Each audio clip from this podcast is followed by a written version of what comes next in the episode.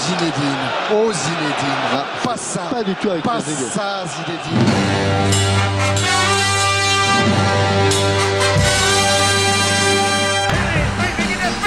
And he's going to get a ball. Oh, what, what idiot!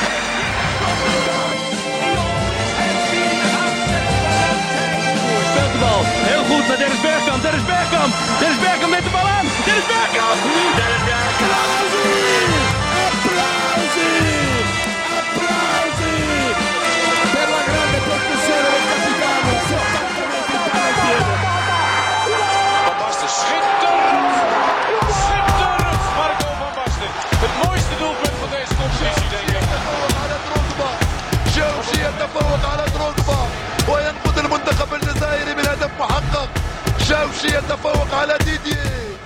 Wieder Fischer. Und eines dieser super Tore von Klaus Fischer. Großartig. Wesh Wesh, Fair Play, saison 14, émission 7. Aujourd'hui, 23 octobre 2023. 23, 10, 23. 2, 3, 1, 0, 2, 3. Une date de numérologie. Rien à voir avec la magie. Seulement aujourd'hui, on a la 5G et ça suffit pour devenir un génie. La pluie tombe sur les pelouses, le gazon mouillé, les cheveux trempés. Un tacle glissé. Mais sur le roi Pelé, ça n'a jamais été. La, sonzo- la saison est à l'automne et on y est plus que jamais. Wesh Wesh les gars, Fair Play, saison 14, émission 7. Et aujourd'hui, 23 octobre 2023, Pelé aurait eu 88 ans 83 ans. Né le 23 octobre 1960. Pelé, un nom, Pelé, une légende, Pelé. euh, 1940, j'étais en train de bugger, je me dis maintenant c'est 40, il aurait eu 83 ans. Né le 23 octobre 1940, Pelé considéré comme le plus grand joueur de l'histoire, figure majeure du football, considéré comme euh, le roi, El Rey, Ennei. On sait euh, tous ces joueurs qu'on a à un moment ou un autre associés au génie. Mais Pelé, c'était plus que ça. C'était le premier joueur noir dans une équipe relativement blanche, même très blanche.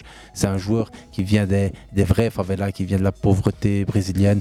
On est à peine au, début des années 40 et, et il vient au monde et il va le marquer plus que jamais en devenant euh, probablement le non-football. Quand on dit Pelé, c'est.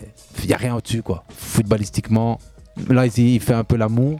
Ou bien. Non, non, je suis complètement d'accord. J'ai grandi, mon père il m'a, il m'a bassiné avec Pelé euh, depuis tout petit, donc euh, ça a toujours été. euh, j'ai joué 4 Coupes du Monde, j'en ai gagné 3, donc euh, qui dit mieux entre guillemets depuis? Personne. Sweden, pas- c'est ça. hein C'est la Coupe du Monde en Euh, je Suède où ça pense, se passe, ouais, ouais. ouais, je pense, ouais.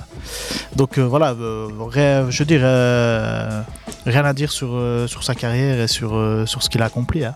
Oui, il a un Wikipédia qui est un Wikipédia qui est pff, probablement euh, au nombre de 15 pages minimum en français ou en anglais. En brésilien, on est sur euh, une police 8 avec euh, au moins une dizaine de pages. Ça va du, du joueur, du jeune joueur, de la star, de l'icône et puis après euh, de la marque. Et même à un moment donné, il est devenu euh, une sorte de Kissinger, donc secrétaire d'État américain aux relations internationales, disait euh, Pelé, c'est un peu euh, l'un des piliers de, de l'armée brésilienne.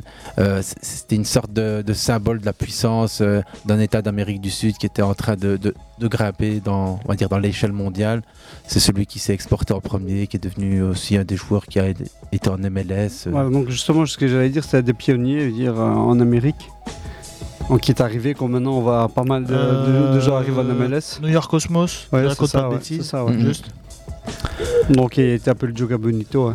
Il y, a, il y a pas mal de vidéos qui, Oui, qui- c'est- qui tournent autour de Pelé. Il y a des vidéos qui sont euh, titrées euh, Si vous pensiez que votre joueur était le premier à faire ce dribble, regardez les vidéos Ah, il y, a il y a un peu de tout. Il c'est- se passait la balle à Mbappé aussi, qu'on a vu récemment. On va dire une vidéo, on où il faisait le, le lien avec euh, le geste qu'il a fait, laissant Et- passer la balle. euh. C'est celui sur le gardien que tu parles? Ouais, c'est ça. Bah, c'est le le, le plus beau non-goal euh, Ouais, qui, qui ait jamais eu, je crois, parce que Exactement. Une aussi belle fête, bah, ça, Ouais. méritait, ça méritait mieux, mais c'est pour dire, voilà, l'intelligence qu'il avait, c'était pas juste quelqu'un qui était, euh, comment dire, euh, fort dans, dans ce qu'il accomplissait dans le jeu ou pendant un match, mais c'était C'était un quelqu'un, hein. voilà, c'était quelqu'un de, de très intelligent dans, dans son jeu et il y a plusieurs, euh, de nombreuses actions qui peuvent, euh, qui peuvent le montrer. hein.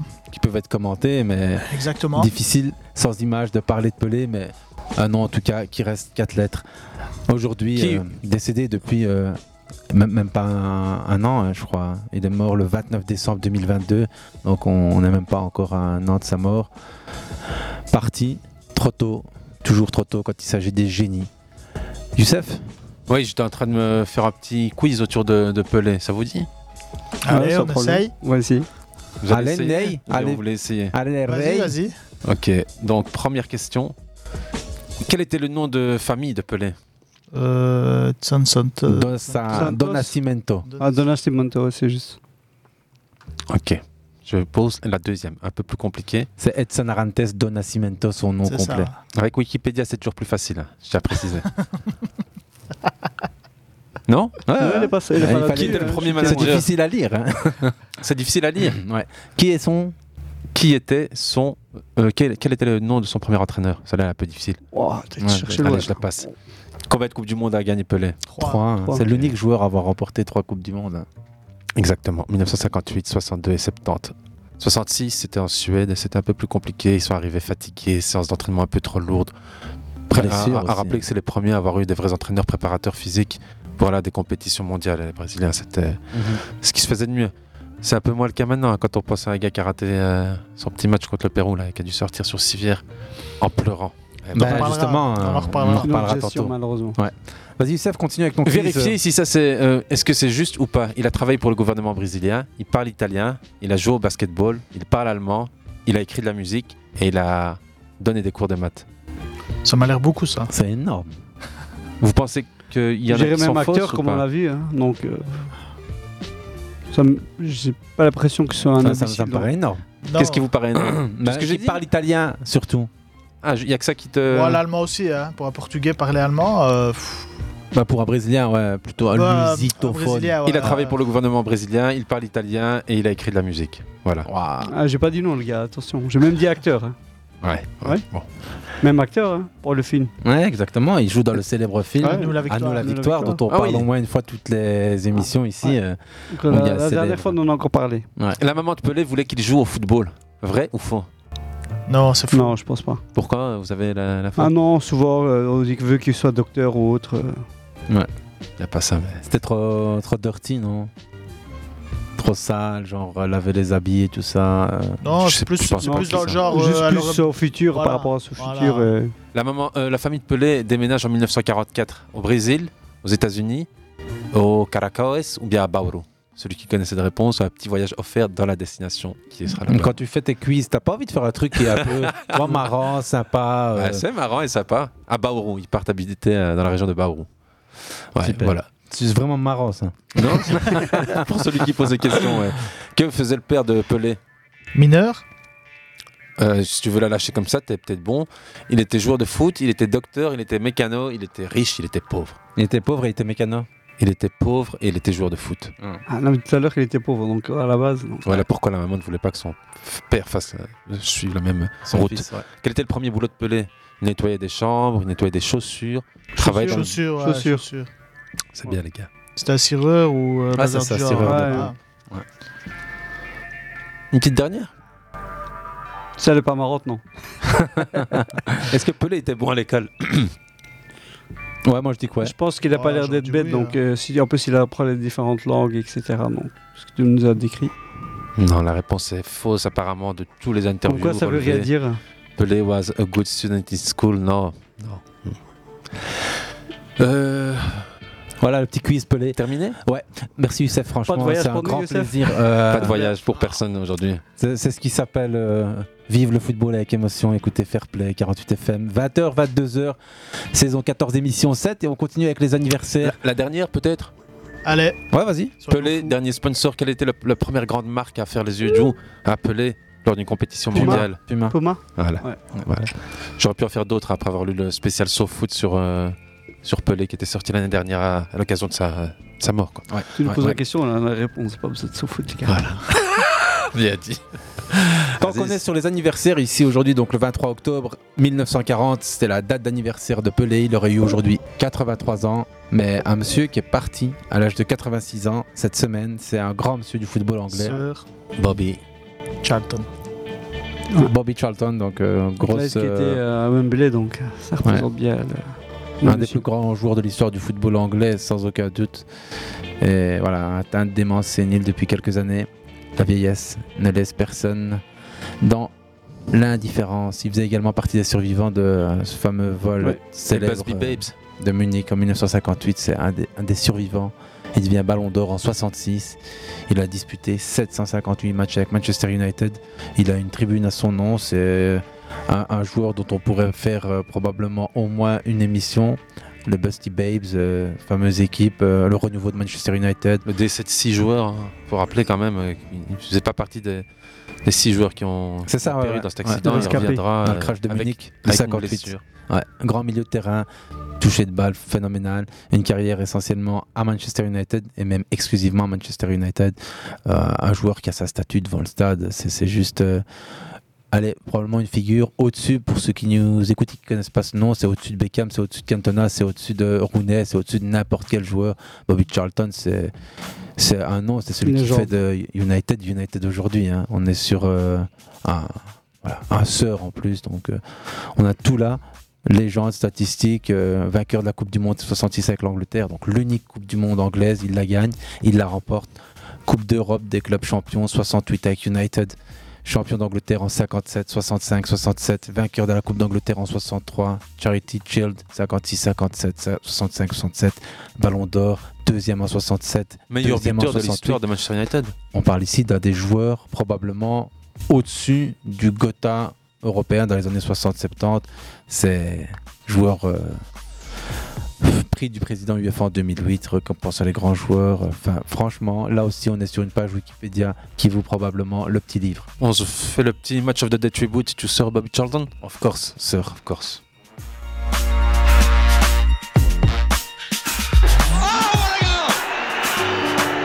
Think of Sir Bobby Charlton, and that shot hammers into your mind. Off either foot, at the most crucial moments, the unmistakable signature of a magnificent player. Bobby was a diamond plucked from coal. Born in a Northumberland pit village, he was related to the great Jackie Milburn. His brother Jack also turned professional. At Manchester United, he was part of the exciting crop of young players known as the Busby Babes. And he was on that plane, on the runway in Munich in 1958. In the crash, Bobby was hurt, but survived. 23 people died, including eight of his teammates. Out of that unimaginable horror, Bobby helped rebuild United. In time, he'd be joined by Dennis Law and George Best, the trinity that inspired the club to the European Cup 10 years after the disaster. In the final, Bobby scored twice. But it's at the 1966 World Cup where Bobby's most enduring memories were made. His goal against Mexico kick-started England. His two in the semi-final saw them pass Eusebio's Portugal and into the final. Then beyond that, alongside his brother, into history. Bobby wore his brilliance lightly. He was modest, he was a gentleman, but most of all, he is, and always will be, a legend. Voilà, Match of the Day, c'était une célèbre émission de la BBC qui passe tous les samedis soirs à ceux qui aiment le football ou qui aiment tout simplement la BBC. Depuis combien d'années, selon vous, Match of the Day Match of programmé the sur Day. BBC Facile, moi dis 40 ans. 40 ans Ouais, Najib? une Ouais, facilement. trentaine d'années. Trentaine d'années? On va voir la réponse dans un instant. Match of the Day is a football highlight program qui a commencé à être diffusé en 1964. Fuck. On est au-dessus, les gars, on est On est à au-dessus. 60 ans. On est sur 36 et 23. Euh, je sais pas comment 59. calculer. J'ai dit Je l'ai 60. dit facilement, hein, les 40. donc. 59 Pour ans. au-dessus. On est à Ouais. près de 60 ans. Excuse-moi, mais j'avais dit 60 hein, ici. Ouais, ouais. Bah, L'année prochaine, ce sera les 60. Bah, t'as- gagné trop- le voyage au Bahamas c'est pour toi. Ouais Je tiens juste à préciser que t'as mis du temps à calculer le truc. C'est tout. Bah, j'ai mes limites, tu as les tiennes. non, si on, on- on s'arrête deux secondes sur euh, notre cher sœur Bobby Charlton, tristement parti cette semaine. Euh, Bobby Charlton était pendant très longtemps donc lauréat du nombre de caps avec Manchester United, 17 années à United. Donc euh, le, le- bah, laisse tomber quoi, 17 années à United. Qui a dépassé le record de caps C'est Giggs, non? Ouais, Ryan Giggs. Je vois que lui, parce que. C'est lui, c'est ce lui. qu'il y a, Ryan Giggs, qui dépasse Bobby Charlton en nombre de sélections avec le club mancunien. Euh, bon, franchement, euh, cette petite euh, parenthèse autour de Charlton, Pelé.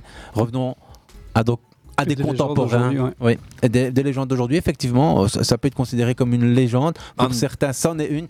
Un anniversaire sous forme de quiz. Youssef, Exactement. tu ne dis rien à moins que nos amis aient déjà Pas regardé les anniversaires, non Non, ah bien pas- je vois pas moi d'ici. hein. Tu vois, maintenant, je sais. Voilà. Ah, encore heureux. Donc dis pas de nos amis, tu dis mon ami à côté. Grande, Moi j'ai regardé les anniversaires là. grande figure catalane. Rien qu'avec ça, normalement, tu dois trouver euh, Lies. Gardien grande de but. figure catalane. Gardien de but.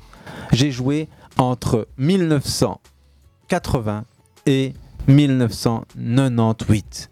J'ai terminé ma carrière à Valence. Zoubi. Zoubi Andoni Zubi Zareta qui passait par Marseille en tant que. comme directeur sportif. Ouais. Tout à fait. Ça n'a pas été glorieux. Non. Bon. Non, non, 126 sélections. Pendant longtemps, un joueur le plus capé de l'histoire d'Espagne avant d'être dépassé par, Casillas évidemment. Évidemment. Et on a ici, pour moi, un des joueurs probablement majeurs et légendaires du Barça euh, de l'époque, Cruyff. On est ici sur euh, un des... Si on doit faire des- un 11 euh, du Barça, on va dire que Blaugrana, bah, lui il en fera sûrement partie. souvent aussi euh, présenté comme une sorte de, de faux bon gardien ou de bon faux gardien. Allez, comme C'est un Victor peu. ouais, Valdez. c'est un genre de Valdez. euh, C'était ouais. le gars qui Ouais. pouvait te Il a quand même eu le sortir, Zamora en 87, qui était quand même le prix qui récompense le meilleur gardien de but encore maintenant. Je me rappelle Yassine Bounou qu'il avait eu il y a, il y a deux ans C'est d'ici. pas, c'était pas que c'était un mauvais gardien, mais c'était voilà, c'était comme- c'était quelqu'un comme Valdez qui était capable de te faire 2, 3, 4, 5, 6 Oui. arrêts Et extraordinaires. puis le sixième, puis foireux, ouais. passer à travers de un match ou deux, limite. en plus, quand euh, une équipe comme le hein. Barça qui avait le ballon la plupart du temps Ouais. et qui, euh, à un moment donné, personne ne rivalisait avec eux, donc il n'y avait pas beaucoup de chances de se montrer quoi, aussi. Il est considéré comme le meilleur gardien d'Espagne pendant longtemps, mais à la fin des années 80 en fait. Mais Casillas, après, ouais, ouais. Loin, loin, loin devant. Qui hein, Casillas. Ah oui, oui, mais non, fin des années 80, Ouais. 86, Voilà, ouais. Coupe du Monde au Mexique, Ouais, il est considéré comme le meilleur ouais, gardien ouais, d'Espagne. ça, ouais, pas de souci. Et il atteint son meilleur niveau, il gagne la Ligue des Champions et tout, mais très vite, évidemment, face au, au grandissime Iker Casillas, il, il- il laisse la main. Et de toute façon, il gagne un trophée Zamora pour un gardien qui a joué entre 1980 à 98, un trophée Zamora. Ça prouve aussi que la concurrence était rude. À l'époque, parmi les grands gardiens, il y a évidemment Iker Casillas, mais il y a aussi à l'Atlético Madrid euh, une, une figure bien connue, teinture blonde. Je vous le donne en mille. Pas l'Atlético, à Valence. À Valence. À Valence, Canizares. Canizares, Ouais. Zubizarreta va ensuite aller re- rejoindre Valence. Euh, voilà, c'est son anniversaire aujourd'hui, à Andoni Zubizarreta. Aujourd'hui, il est pas en il est plus activité. dans le- il est plus hein. dans le game. Non, non, ça fait un petit temps qu'il a, Et un qu'il peu a été disparu. euh, Puis Marseille. hein. licencié de, de son poste de directeur Ouais, depuis 2020 en fait. 2015. 2020, il quitte l'OM le 14 mai 2020, Ouais, Youssef. 2020, 2000, c'était pas euh, ouais. pas longtemps. Ouais, ouais, ouais. C'est Longoria et la clique qui est arrivé euh, Tout à fait, changer, tout à fait, changer tout à fait. le bazar. hein. 62 ans aujourd'hui pour Andoni Zubizarreta, ceci ne nous rajeunit pas. Zubizarreta aussi euh, à l'origine de l'une des plus grandes bévues, de gardien de but. euh, il y en a eu c'est quelques-unes. pas lui, comme- c'était euh, pas lui.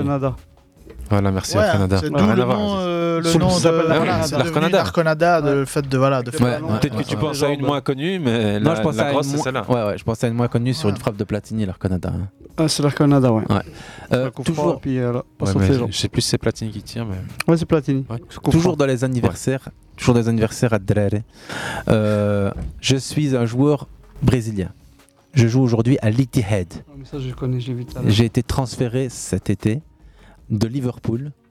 C'est bon, Fabinho. Coutinho. Non. Fabinho. Fabinho. Ah ouais. Fabinho. Ouais, ouais. Fabinho, quand même, pour moi, qui a été pendant probablement une ou deux saisons top 5 milieu de terrain, box-to-box.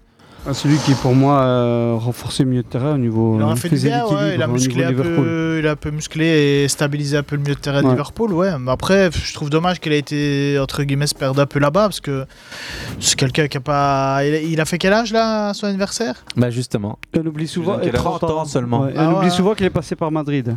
Il a joué un match. Ah ouais. Et à Monaco, surtout. Ouais, après, Ouais, à Monaco, c'est c'est là qu'il a fait, ouais, euh, a commencé connaître. véritablement sa carrière. Et à Liverpool, je pense qu'il a fait pas du bien vu que Ouais. l'équipe était assez offensive. Il s'est et même retrouvé défenseur central l'année Ouais, dernière, donc, donc. euh, Et dire qu'il devait signer à Lyon à la base. Parce que ça aurait changé le, le cours de l'histoire. Parce qu'on se dit que. Vu au Lyon, ils sont pour Franchement, l'instant, C'est compliqué. Ce qu'on peut se dire par contre, c'est que le Real Madrid n'a pas senti le bon coup sur ce, sur ce joueur. Ça arrive Bah, le Real de Madrid, de il joueurs, peut- Il y a tellement une grosse concurrence, je pense, au mieux que c'est ça qui fait que. C'est ce que j'a- j'attendais comme réponse parce que finalement, depuis 2013, au Real de Madrid. Quand t'as Makelele qui est passé par là. oh, Bah, même ouais, mais- Casemiro s'est retrouvé à se faire prêter je ne sais pas non, combien de temps. Makelele, euh, Casemiro, quand t'as des milieux de terrain qui. Ouais, quand mais je t'as- veux dire- quand t'as 6 ou 7 milieux de terrain qui savent prendre le, le flambeau, bah, c'est compliqué d'avoir sa place. hein. Mais Casemiro, est-ce qu'il s'est pas euh, retrouvé prêté deux ou trois fois d'affilée?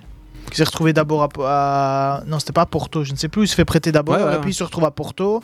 Et puis seulement bah, qu'on lui a donné sa chance, Mm. parce que c'était compliqué au milieu de terrain à ce moment-là. Il y a ma- Lassana Diarra qui est passé Ouais. par là aussi, donc euh, il y avait- il y avait du monde. Il y avait du monde. Casemiro, il a été prêté en 2013. En 2014 à Porto jusqu'en Ouais, 2015 et ouais. puis ensuite il revient au Real de Madrid. Voilà. Mais pour revenir à cette concurrence au milieu de terrain au Real de Madrid, tant qu'on, selon vous, Kroos est au Real de Madrid depuis quand? Euh... Pas une dizaine d'années là. Même plus que Benzema, non? La même année que Non, Benzema. non, non, il est arrivé dizaine bien après, bien après. 2014. Ouais, j'allais dire 2015 ou 2016. 2014. Une dizaine d'années, hein, c'est Et, et Modric? Euh, la avant. saison avant, la saison avant, avant. ou deux saisons avant. Deux Ouais. saisons avant, Voilà. 2012. Donc en fait, euh, Fabinho était juste là au mauvais moment, au mauvais endroit. Ouais, c'est ça. Comme dirait l'autre. Bon, après, il est allé chercher euh, du temps de jeu et surtout de la vitrine européenne avec Monaco, avec une équipe qui était juste phénoménale. On parle de Bernardo Silva, de Mbappé, de, au milieu de terrain, un joueur français qui a disparu, qui aurait dû être beaucoup plus, euh, je pense, euh, mis en avant. Un milieu de terrain qui est parti à l'Atlético Madrid, vous allez me le dire. Thomas Lemar. Exactement, Thomas Lemar. Oh, il y en avait à cette époque-là, il y avait James, il y avait, il y avait du monde. Hein. Euh, Benjamin Mendy, c'était- comme euh, une grosse grosse équipe hein, cette saison-là, Monaco. hein. Probablement la dernière belle équipe euh, européenne de Monaco. Ouais, européenne, oui. Ouais. Après, Ah euh, pour la Liga, euh, Arrêtons-nous. Là, avec euh, les anniversaires de Fabinho, il y en a un dernier. Un Allez. dernier. Euh, je vous le fais sous forme de quiz. J'ai joué au Real de Madrid, à la Juventus, Ouais, à Chelsea. Je suis aujourd'hui à la Juventus. Morata. Alvaro Morata. Qui a aujourd'hui 31, 30. 31 Ah, il y en avait quand même beaucoup des anniversaires 31 finalement. Ouais, J'en ouais. voyais pas. En plus, il y en a qui sont passés. euh, le l'anniversaire le plus derniers important, les gars, hier, c'était ma fille. 4 ans. Ah, Bon c'est vrai que c'est le plus anniversaire. bel Bon anniversaire. Cilia. Merci, Bon t'as bien reçu le petit jouet. hein. Obligé, ça. Sana. Bon anniversaire à Bon la petite, anniversaire à elle. à la grande. 4 ans. 4 ans, ouais. T'en C'était hier C'était hier, ouais, non. C'est pour ça Ah. que je l'ai.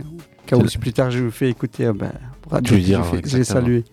Exactement. En espérant que Spotify existe toujours et que nos, nos podcasts restent Bah. sur la plateforme. Les gars, Yes. j'ai un dernier anniversaire. Franchement, Ah, beau, hein c'est c'est un, c'est un très beau. En tout cas, euh, voilà. C'est. Je suis nigérien. Je suis parti il y a 11 ans. J'ai joué la Coupe du Monde aux États-Unis. À Mokachi. Rachid Yekini. Rachid Yekini. Il aurait eu aujourd'hui. Il est né en 63, donc aujourd'hui ça aurait été son anniversaire. 61e anniversaire. Son 60e anniversaire. Oui, 60. Je sais pas Il pourquoi on aurait est eu en 60 ans 2024. aujourd'hui. Euh, Rachid Yekini, euh, franchement, euh, attaquant moderne avant la grande époque des attaquants hyper puissants, un joueur passé aussi par toute une série de clubs, que ce soit du Nigeria avant d'arriver au Portugal, puis Grèce, plein de clubs plutôt satellitaires, de, pas du Big Five, mais et il termine en, Arabie Saoudite en 2005. Il jouera une vingtaine de matchs. En 99, il y jouera une trentaine de matchs aussi. Euh, histoire de nous rendre compte que l'Arabie Saoudite n'a pas attiré tout récemment les grandes figures du football euh, mondial. Ce Déjà à qu'on disait déjà, c'est que c'est quand même un pays de foot à la base. Exactement. L'Arabie Saoudite est un pays de football. On connaît l'histoire de leur derby qui remonte à- aux, années 60. Il ne faut pas, faut pas se leurrer. Euh, Rachid Yekini, il faut savoir qu'il était mort dans de, dans de tristes circonstances, atteint de maladies neurologiques. À euh, 48 ans dans son village, Dans son village natal, exactement. dans une Ouais, sorte d'anonymat euh, un peu général. Une célébration d'un but incroyable jamais dans l'histoire. face à la Bulgarie, Dans le filet. où il va dans les filets et il célèbre. Et Ah, c'est une tous image qui fait le tour euh, du monde. Pas mal d'Africains, donc. Il agite c'est les filets, c'est- un peu... euh, Ce qu'on a vécu avec le Maroc pendant le Qatar, pour cette Coupe du Monde 2023, Ouais. on peut se dire que. on- Bah, une, be- une belle équipe des Eagles qui a fait. euh, Des super Eagles. Exactement. Exactement. On fait un autre anniversaire et après on arrête avec les anniversaires. Aujourd'hui, c'est la sortie de l'album de Kendrick Lamar qui est sorti il y a 11 ans, non, euh, oui, en 2012, donc 11 ans aujourd'hui. Good, euh, Good Kid, Mad City, qui sortait donc il y a 11 ans. Entre temps, le mec, il a eu euh, un. Un succès retentissant. Un grand succès, on peut dire. On peut dire ça comme ça avec Kendrick Lamar. Donc, les 11 ans de Good Kid, Mad City, c'était aujourd'hui. Après ça, il a quand même eu une belle petite carrière, le jeune garçon de, Qui est toujours de en la cours, côte hein. ouest. You, Ouais. tu veux écouter du Kendrick Lamar ou on peut faire notre tour du foot de la semaine? On peut continuer le tour du foot. hein. Ok, alors je vous demande les gars ici, à chacun, je commence avec Lice qui est devant moi. Allez. Ton moment foot de la semaine, Lice. Bah, il faudra bien le raconter. C'est euh, l'Angleterre-Italie auquel j'ai pu assister euh, mardi soir à Wembley. Qui a été euh, un match. euh, C'est pas un petit moment.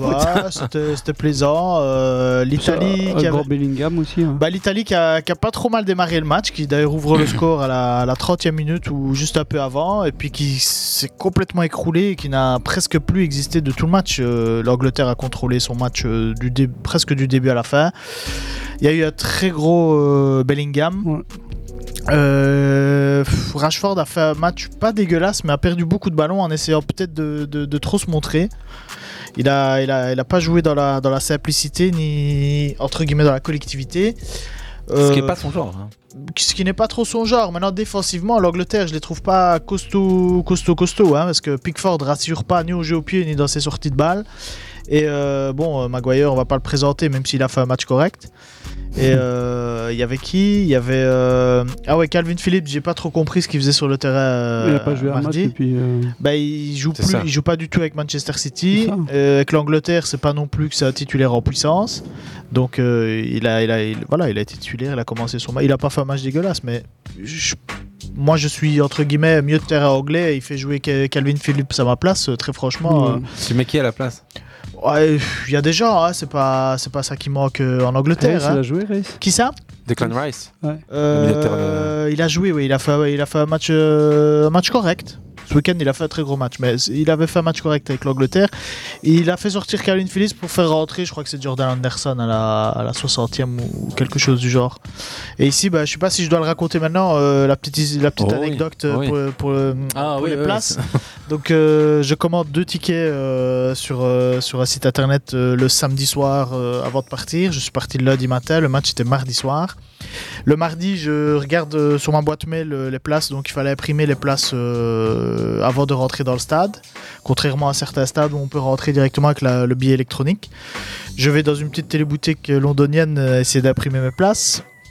Je trouve un ordinateur sur lequel je me connecte sur ma boîte mail pour, euh, pour imprimer les places. Malheureusement, les deux premières impressions ne passent pas comme il faut parce qu'il me fallait un format paysage euh, de, la place coupé en trois avec euh, le QR code d'un côté, le bloc, la place, etc., le siège dans le ticket du milieu et à droite un plan du stade. Donc j'imprime deux fois, ça ne passe pas bien. Je retourne sur le bureau de l'ordinateur sur lequel j'étais, j'imprime les deux places au bon format et euh, comme il faut. Avec euh, mon camarade avec qui j'étais, donc on, rentre dans le stade avec moi en tête qu'on était placé au bloc P. Euh, mon camarade me dit non, non, c'est le bloc B. Donc on continue notre chemin, on arrive, on voit le bloc B. Moi je me dis waouh, je me souviens pas avoir commandé ces places-là. Donc on se pose, le match commence.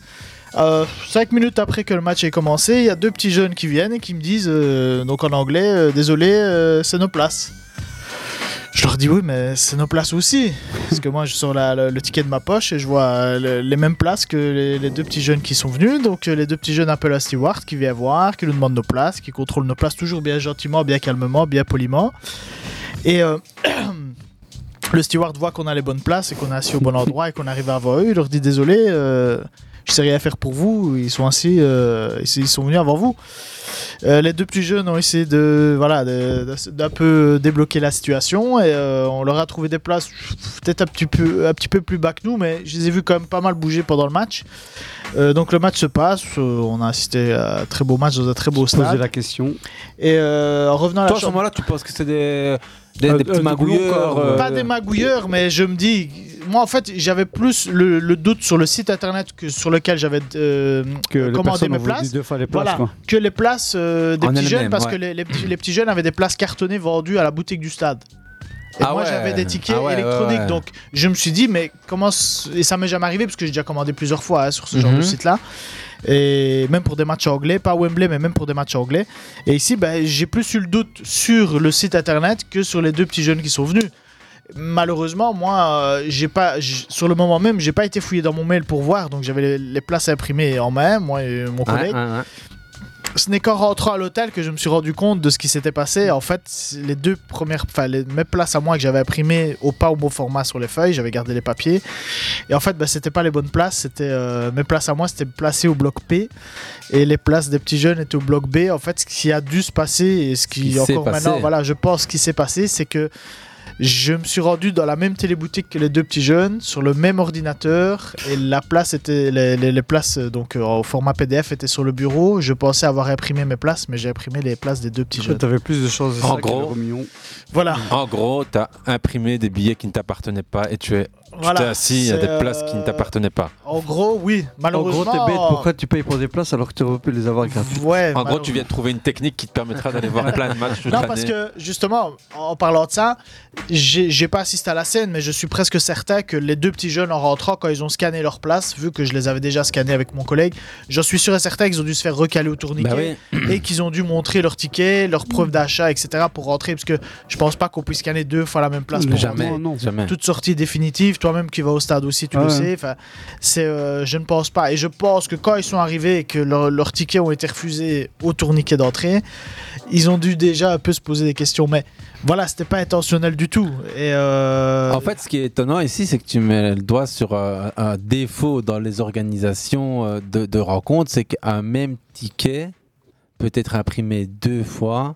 Ouais, Non, mais après, quelque part, celui qui l'a. c'est- On va dire, c'est les jeunes qui ont fait ça. ouais, Et euh, c'est si vraiment le hasard quoi, qui est fait Bah, que. c'est un hasard extraordinaire, Ouais, c'est même pas parce je que dis, je me suis retrouvé dans la boutique, il y a au moins il y avait au moins 15 ordinateurs, j'ai été sur l'ordinateur où le garçon a été, euh, sur le même bureau où il y avait encore les places Mm, que mm, les- mm, les- la personne façon, entre-temps n'a pas supprimé. Au même stade, tout, tout pareil. Donc, Mais c'est Voilà. ça le problème. Voilà, mais le problème, là, en fait, le problème où il est, c'est que le steward, quand il vient me demander ma place, en toute logique, il est censé me demander ma preuve d'achat. Jordan Merlier qui nous écoute ainsi que tous les autres auditeurs, on leur fait un grand coucou et salut. écoutez bien cette Hello, histoire, elle a dû lui plaire c'est vrai que c'est ça qu'ils auraient dû demander. euh, Normalement, parce que qu'une personne vienne avant ou vienne après, si quatre personnes se retrouvent avec les mêmes places pour seulement deux places assises, il y a forcément deux personnes qui sont pas assises au même endroit. Et les sites internet qui revendent des places, c'est impossible qu'ils revendent la même place qu'une place qui s'est vendue à la Sauf billetterie. si c'est un site un peu. euh, Voilà, ouais. si c'est un site douteux, mais si voilà le site, je, je peux me le donner s'il faut, c'est pas ça le souci. Mais j'ai acheté tellement des places sur ce site-là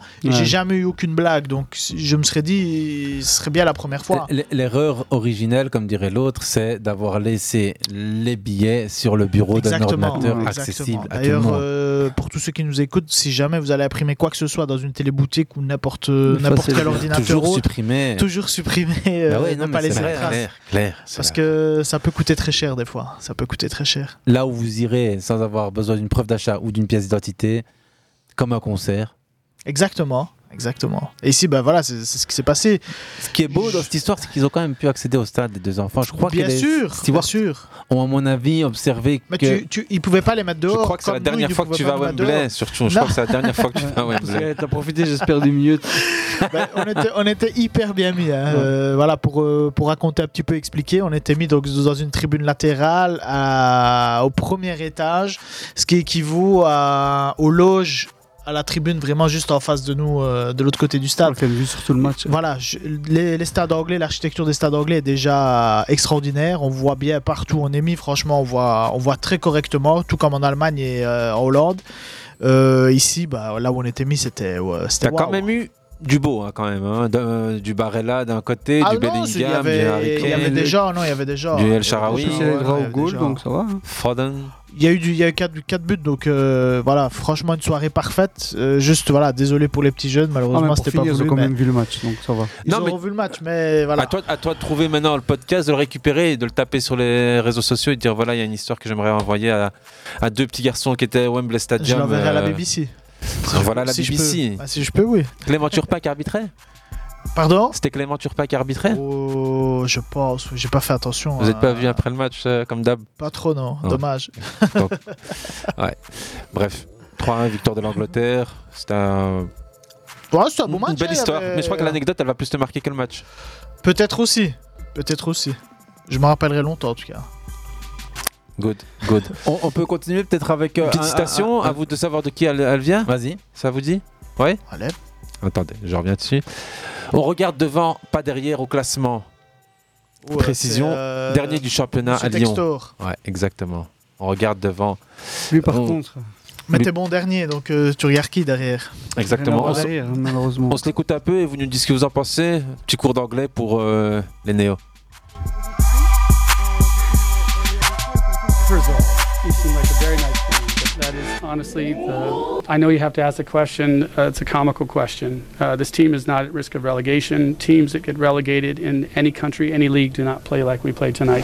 There's a lot of negativity around this club. It comes from politicians locally. It comes from former management. It comes from bureaucrats.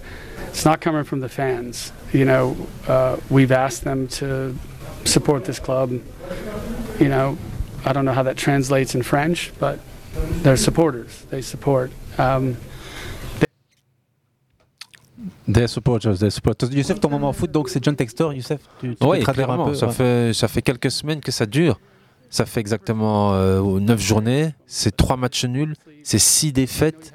On est euh, le 23 octobre, on est quasi au mois de novembre. La statistique, oui, vas-y, Lies. La statistique, elle est de plus de 60%. Ce Olas les équipes. qu'il n'a pas super bien accueilli à la base. Pardon Olas aussi, il n'a pas accueilli comme il faut pour un repreneur qui arrive. Il a un peu revendu, euh, guillemets, euh, la mariée euh, bien bien habillée. C'est Oui. pour ça qu'on appelle ça une reprise un peu, voilà, parce que lui aussi, ça fait quelques années où ça allait beaucoup moins bien. Ça- des choix ont été faits, des très mauvais choix. Euh, autant Olas, il a eu une très bonne gestion qui a fait qu'il a construit le, le- le stade, il a fait des bonnes choses, il a eu des très belles années, mais les dernières années n'ont pas été glorieuses. Avec Olas, il a eu énormément de soucis, il a eu énormément de changements, et malheureusement, c'est le dernier en place qui a payé un peu les pots cassés. Et où, en plus de ça, entre Olas et lui, puisqu'il y a des paiements qui n'ont pas été faits, Olas, quelque part, est très content. Je pense Tu penses qu'il la est content de la situation du la club situation par rapport à Texo, pas par rapport au club, mais par rapport à, à- au repreneur qui le suit. Oui. On a vu pas mal de tweets de Olas, etc., qui continuent, il a toujours fait. Est-ce qu'il a tweeté Euh, il, a, en fait, il a que tweeté contre, euh, donc contre le, le repreneur. Où là, ça se passe, on va dire, pas, pas bien, bien, bien du tout comme on le constate, mais je pense que c'est, n'est pas le seul responsable pour moi. En tout cas, Fabio Grosso n'a pas décidé de donner le, le jeu à, à Cherki. Hier, il a été sorti à la mi-temps. Il n'y a rien eu de plus après. On a l'impression qu'en fait, on cherche déjà en Cherki le Ronaldinho de Lyon, le Benzema ou le futur Benzema. Après, on peut Bah, pas il y a dire que... Cherki avec Thierry Henry, par exemple, en équipe de France, Ouais, mais euh, tu joues espoir, où là, c'est lui qui fait Tu la différence. Ouais, mais tu joues contre des U19, tu vois. Ouais, mais c'est aussi une question de, de mise en confiance. Mais voilà, Cherki, c'est vrai que c'est pas le gars le plus stable aussi, hein, c'est sûr. Non, non, sur certains. Ils veulent pas rentrer dans le studio. J'ai l'impression qu'ils veulent rester devant le studio, mais ça, c'est une autre histoire. Ils pensent qu'ils doivent payer pour rentrer, mais dites-leur Donc- que c'est gratuit, les gars.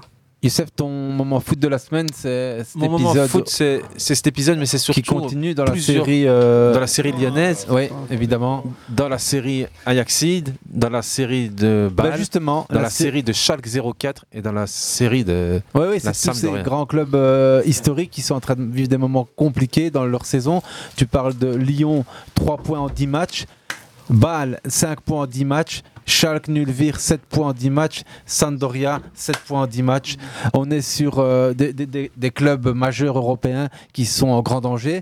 On, on peut continuer euh, en, ici en spécifique sur l'Ajax Amsterdam. Euh, L'Ajax Amsterdam est euh, dans une difficulté aussi sans commune mesure. On est ici sur un, un- un club européen qui a été demi-finaliste de Coupe d'Europe encore il y a à peine 4 ans, c'était 2019. On, on- on a ici euh, On a eu perdu euh, un des plus grands clubs euh, au moins d'Europe, en tout cas un des plus grands clubs des Pays-Bas évidemment. Et il y a une heure est tombée l'information, l'en- l'entraîneur de l'Ajax Amsterdam a été remercié, Steinen, euh, Maurice Stein. Après euh, une série de matchs qui, qui- qui, Ah, évidemment pas étonnant, pas à son normal. avantage, euh, il doit se séparer de lui. C'est un fusible toujours facile, mais la- Ils sont déjà séparés ouais, ouais récemment du directeur technique. du directeur sportif qui était là depuis un petit, même pas un an. Euh, on, on a probablement l'une des plus grandes maladies du football moderne, ces clubs qui, qui, qui créent, qui forment, qui développent, qui font monter, et puis à un moment se séparent. Et il y, a- il y a toujours à un moment donné une sorte de ventre mou. La, la- la- la formation prend un certain temps, la vente va vite, l'argent aussi, mais la reconstruction est toujours lente. Et, et ici, elle est, Là, elle est malheureusement, elle est périlleuse. hein. plus que périlleuse actuellement. Ici, à Van der Waart qui a parlé il y a, il y a quelques jours, qui disait euh, que c'était une équipe de merde avec des joueurs de merde et qui ne représentaient pas du tout l'Ajax et qu'ils étaient euh, entre guillemets à leur place où, où entre guillemets ils devaient être. Parce que ici, c'est avec le jeu proposé depuis un moment, c'est euh, c'est vraiment euh, catastrophique et, et c'est pas digne de, de l'Ajax d'Amsterdam parce que euh, ça reste quand même un club emblématique, que ce soit même au niveau européen ou comme tu disais, juste au niveau de l'Eredivisie. Hein. C'est euh, c'est international. Hein Ouais, combien, de joueurs, combien de gros joueurs sont passés par là? Que- Quels sont, entre guillemets, tous les trophées que l'Ajax a gagnés il y a, il y a- il y a- il y a déjà un moment Mais qu'est-ce qu'ils ont déjà fait au niveau football européen? C'est énorme, hein c'est, on se rend pas compte. Ici, non, non, Lyon- t'inquiète, on s'en bien rend compte. D'ailleurs, justement, pour revenir à ça, 1964-1965, Ajax est au fond du trou, pas parvenu à gagner une rencontre depuis, euh, depuis 8 rencontres. Euh, les Ajaxides sont en train de battre tous leurs records de, de nullité, on peut, on peut le dire comme ça. Mais seulement cette année-là, il y a le vieux 6 Groth et un jeune de 18 ans qui vont arriver dans l'équipe première. 6 Groth, il a déjà depuis longtemps, il a déjà 31 piges, mais il y a un petit JC qui arrive qui a 18 piges. Johan Cruyff. Et ils vont terminer la saison sur une série de 7 matchs sans victoire, 4 matchs nuls, 3, à 3 points de la zone de relégation. Seule différence, c'est que cette saison, à mon avis, ils peuvent déjà être relégués si ça continue comme ça, parce que je sais pas est, où est l'équipe. Tu as deux joueurs de Ligue 1 qui ont signé là-bas, ils jouent jamais, les mecs. Euh, tu pensais que c'était des, des- des très bonnes signatures, mais j'ai l'impression qu'il y a un travail vraiment euh, En fait, déjà, la signature qui a été faite, c'est qu'il y avait un désaccord entre l'entraîneur, justement, le responsable technique, Ouais. qui, qui l'a fait venir et l'entraîneur était contre. Et c'est pour ça, une des raisons pour lesquelles il n'a pas fait jouer. Mais tu, tu regardes encore un petit peu la division, Najib, euh, ou bien œil beaucoup moins qu'avant, mais je suis quand même à distance. Et après, je regarde toujours bien sûr les débats euh, côté néerlandophone. Pour rappel, hein, l'historique euh, triste de l'Ajax Amsterdam, c'est trois défaites consécutives et une quatrième à Utrecht. Lanterne rouge, 3 buts à 4, un quatrième but qui tombe à la 90e minute. C'est franchement, je crois, euh, une, une des, une des raisons qui explique aussi le licenciement. Ça, ça ne tenait plus à grand chose pour Quand ça Stein. ne va pas parfois, ben, il n'y a plus rien qui ne va et où l'équipe en face qui ne marque jamais va marquer ou va te mettre Ouais, un mais je goal de pense la que le la mal- même chose avec Lyon. Mais le fait. mal est plus profond. C'est pas juste euh, les joueurs, l'entraîneur. C'est, je pense que c'est vraiment, vraiment ce qui se passe euh, au-dessus. hein. On peut regarder ce qui se passe à Manchester depuis des années. C'est la même chose. Hein. Faut pas croire que Manchester United, euh, entre guillemets, est, Sauf est à sa place. C'est pas la même euh. crise. Non, non, mais L'Ajax est avant-dernier du classement. Avant-dernier du classement. oui, je dis pas. mais c'est pas la même je dis chose. pas, mais Hussein, Mais il y a de gros intérêts financiers au niveau du recrutement. C'est ce qui explique un petit peu les divergences qui peuvent exister entre à la fois le coach, le directeur sportif, mais aussi le board Ouais. du, euh, de l'Ajax. Et quand on voit la qualité des joueurs, franchement, j'ai regardé quelques matchs. Au niveau du recrutement, ils, ont même un joueur au profil similaire à Kudus. Ça veut dire qu'en réalité, ils n'ont pas perdu de la qualité, ils ont peut-être perdu de la maturité au niveau des joueurs. Ouais.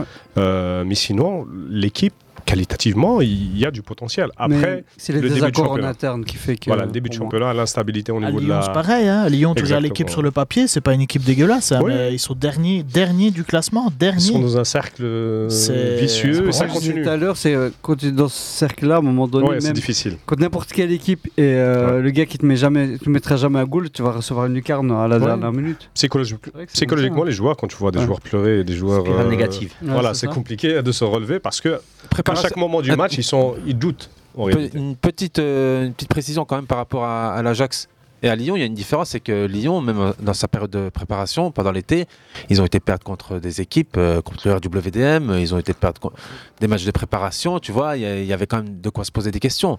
T'es racheté, tu dois finir dans le top 6 euh, français. Mais il y a un problème aussi de préparation, justement, euh, Laurent Blanc parlait de physique, etc. Donc euh, Oui. il y a un gros problème à ce niveau-là. Donc, et je pense que c'est ça qui fait tout. Comme on le voit, par exemple, dire c'est une réf- Je vais pas parler de Lice qui va encore parler d'Mbappé. Euh, il, il a eu du mal parce que aussi sa préparation n'a pas été la meilleure. Et je pense qu'une équipe complète qui fait une mauvaise préparation, à un moment donné, tu payes les pots cassés. Surtout que Ouais. quand ça ne va pas, ça ne va pas. Comme je Tu disais. perds ton meilleur joueur qui part au PSG, as un petit recrutement assez particulier où tu te dis ouais la casette, Fekir et Tolisso ça va faire une, une belle petite ligne euh, Et- et Quel puis- Tassar Il y a eu le, le- le- le conflit entre le président Texor et euh, le président Ouais. d'honneur euh, Olas qui a fait vraiment. Ouais, c'est plus Je haut, pense ouais. que ça a déstabilisé vraiment l'équipe parce que tout le monde s'interrogeait à la fois sur l'avenir du club financièrement, mais aussi sportivement. Donc c'est lié. Mais je pense que Olas tire un peu les ficelles de la chose parce que Non, il- c'est pour ça il rêve. il a- je voilà, pense il- qu'il rêve euh, euh, à l'intérieur de lui de, de- de reprendre le contrôle du club en se disant euh, Texor va en avoir marre, mais il le connaît pas forcément, je pense. Et, et tant qu'on est dans les comparaisons Ajax, Amsterdam, Lyon, deux clubs formateurs, deux clubs aux infrastructures propres, deux clubs dont la direction et la présidence vacillent, deux clubs aussi cotés en bourse, c'est important à souligner, et deux clubs dont les actions aujourd'hui, euh, pour celle de l'Ajax, alors c'est toujours euh, compliqué de déterminer les raisons d'une montée ou d'une descente du cours, mais la valeur de l'Ajax est à 10,75€. Euh, elle- elle dégringole depuis un certain temps, elle se stabilise, mais elle- tient encore un peu la route. Celle de la Lyon est à 2 euros. Elle a déjà été bien plus haute. Aujourd'hui, elle est en train de toucher un peu le fond. On n'est pas loin d'une valeur. euh, qui les, qui les fait tenir un petit Oui. coup. hein. Pour, pour rebondir là-dessus, d'un point de vue euh, de l'évolution, plutôt de la fluctuation de- de- du prix de l'action, ou du cours de l'action, ça n'a pas d'incidence quand on a un actionnaire ou des actionnaires ou des détenteurs d'actions qui sont fidèles. Ça veut dire que c'est des actionnaires qui ne vendent pas leurs actions ou qui ne les achètent pas pour les revendre. Ça veut dire que c'est un actionnariat plutôt stable. Et puis, c'est la part de l'actionnariat flottant qui peut poser problème. S'il représente une part importante du capital dire, ouais.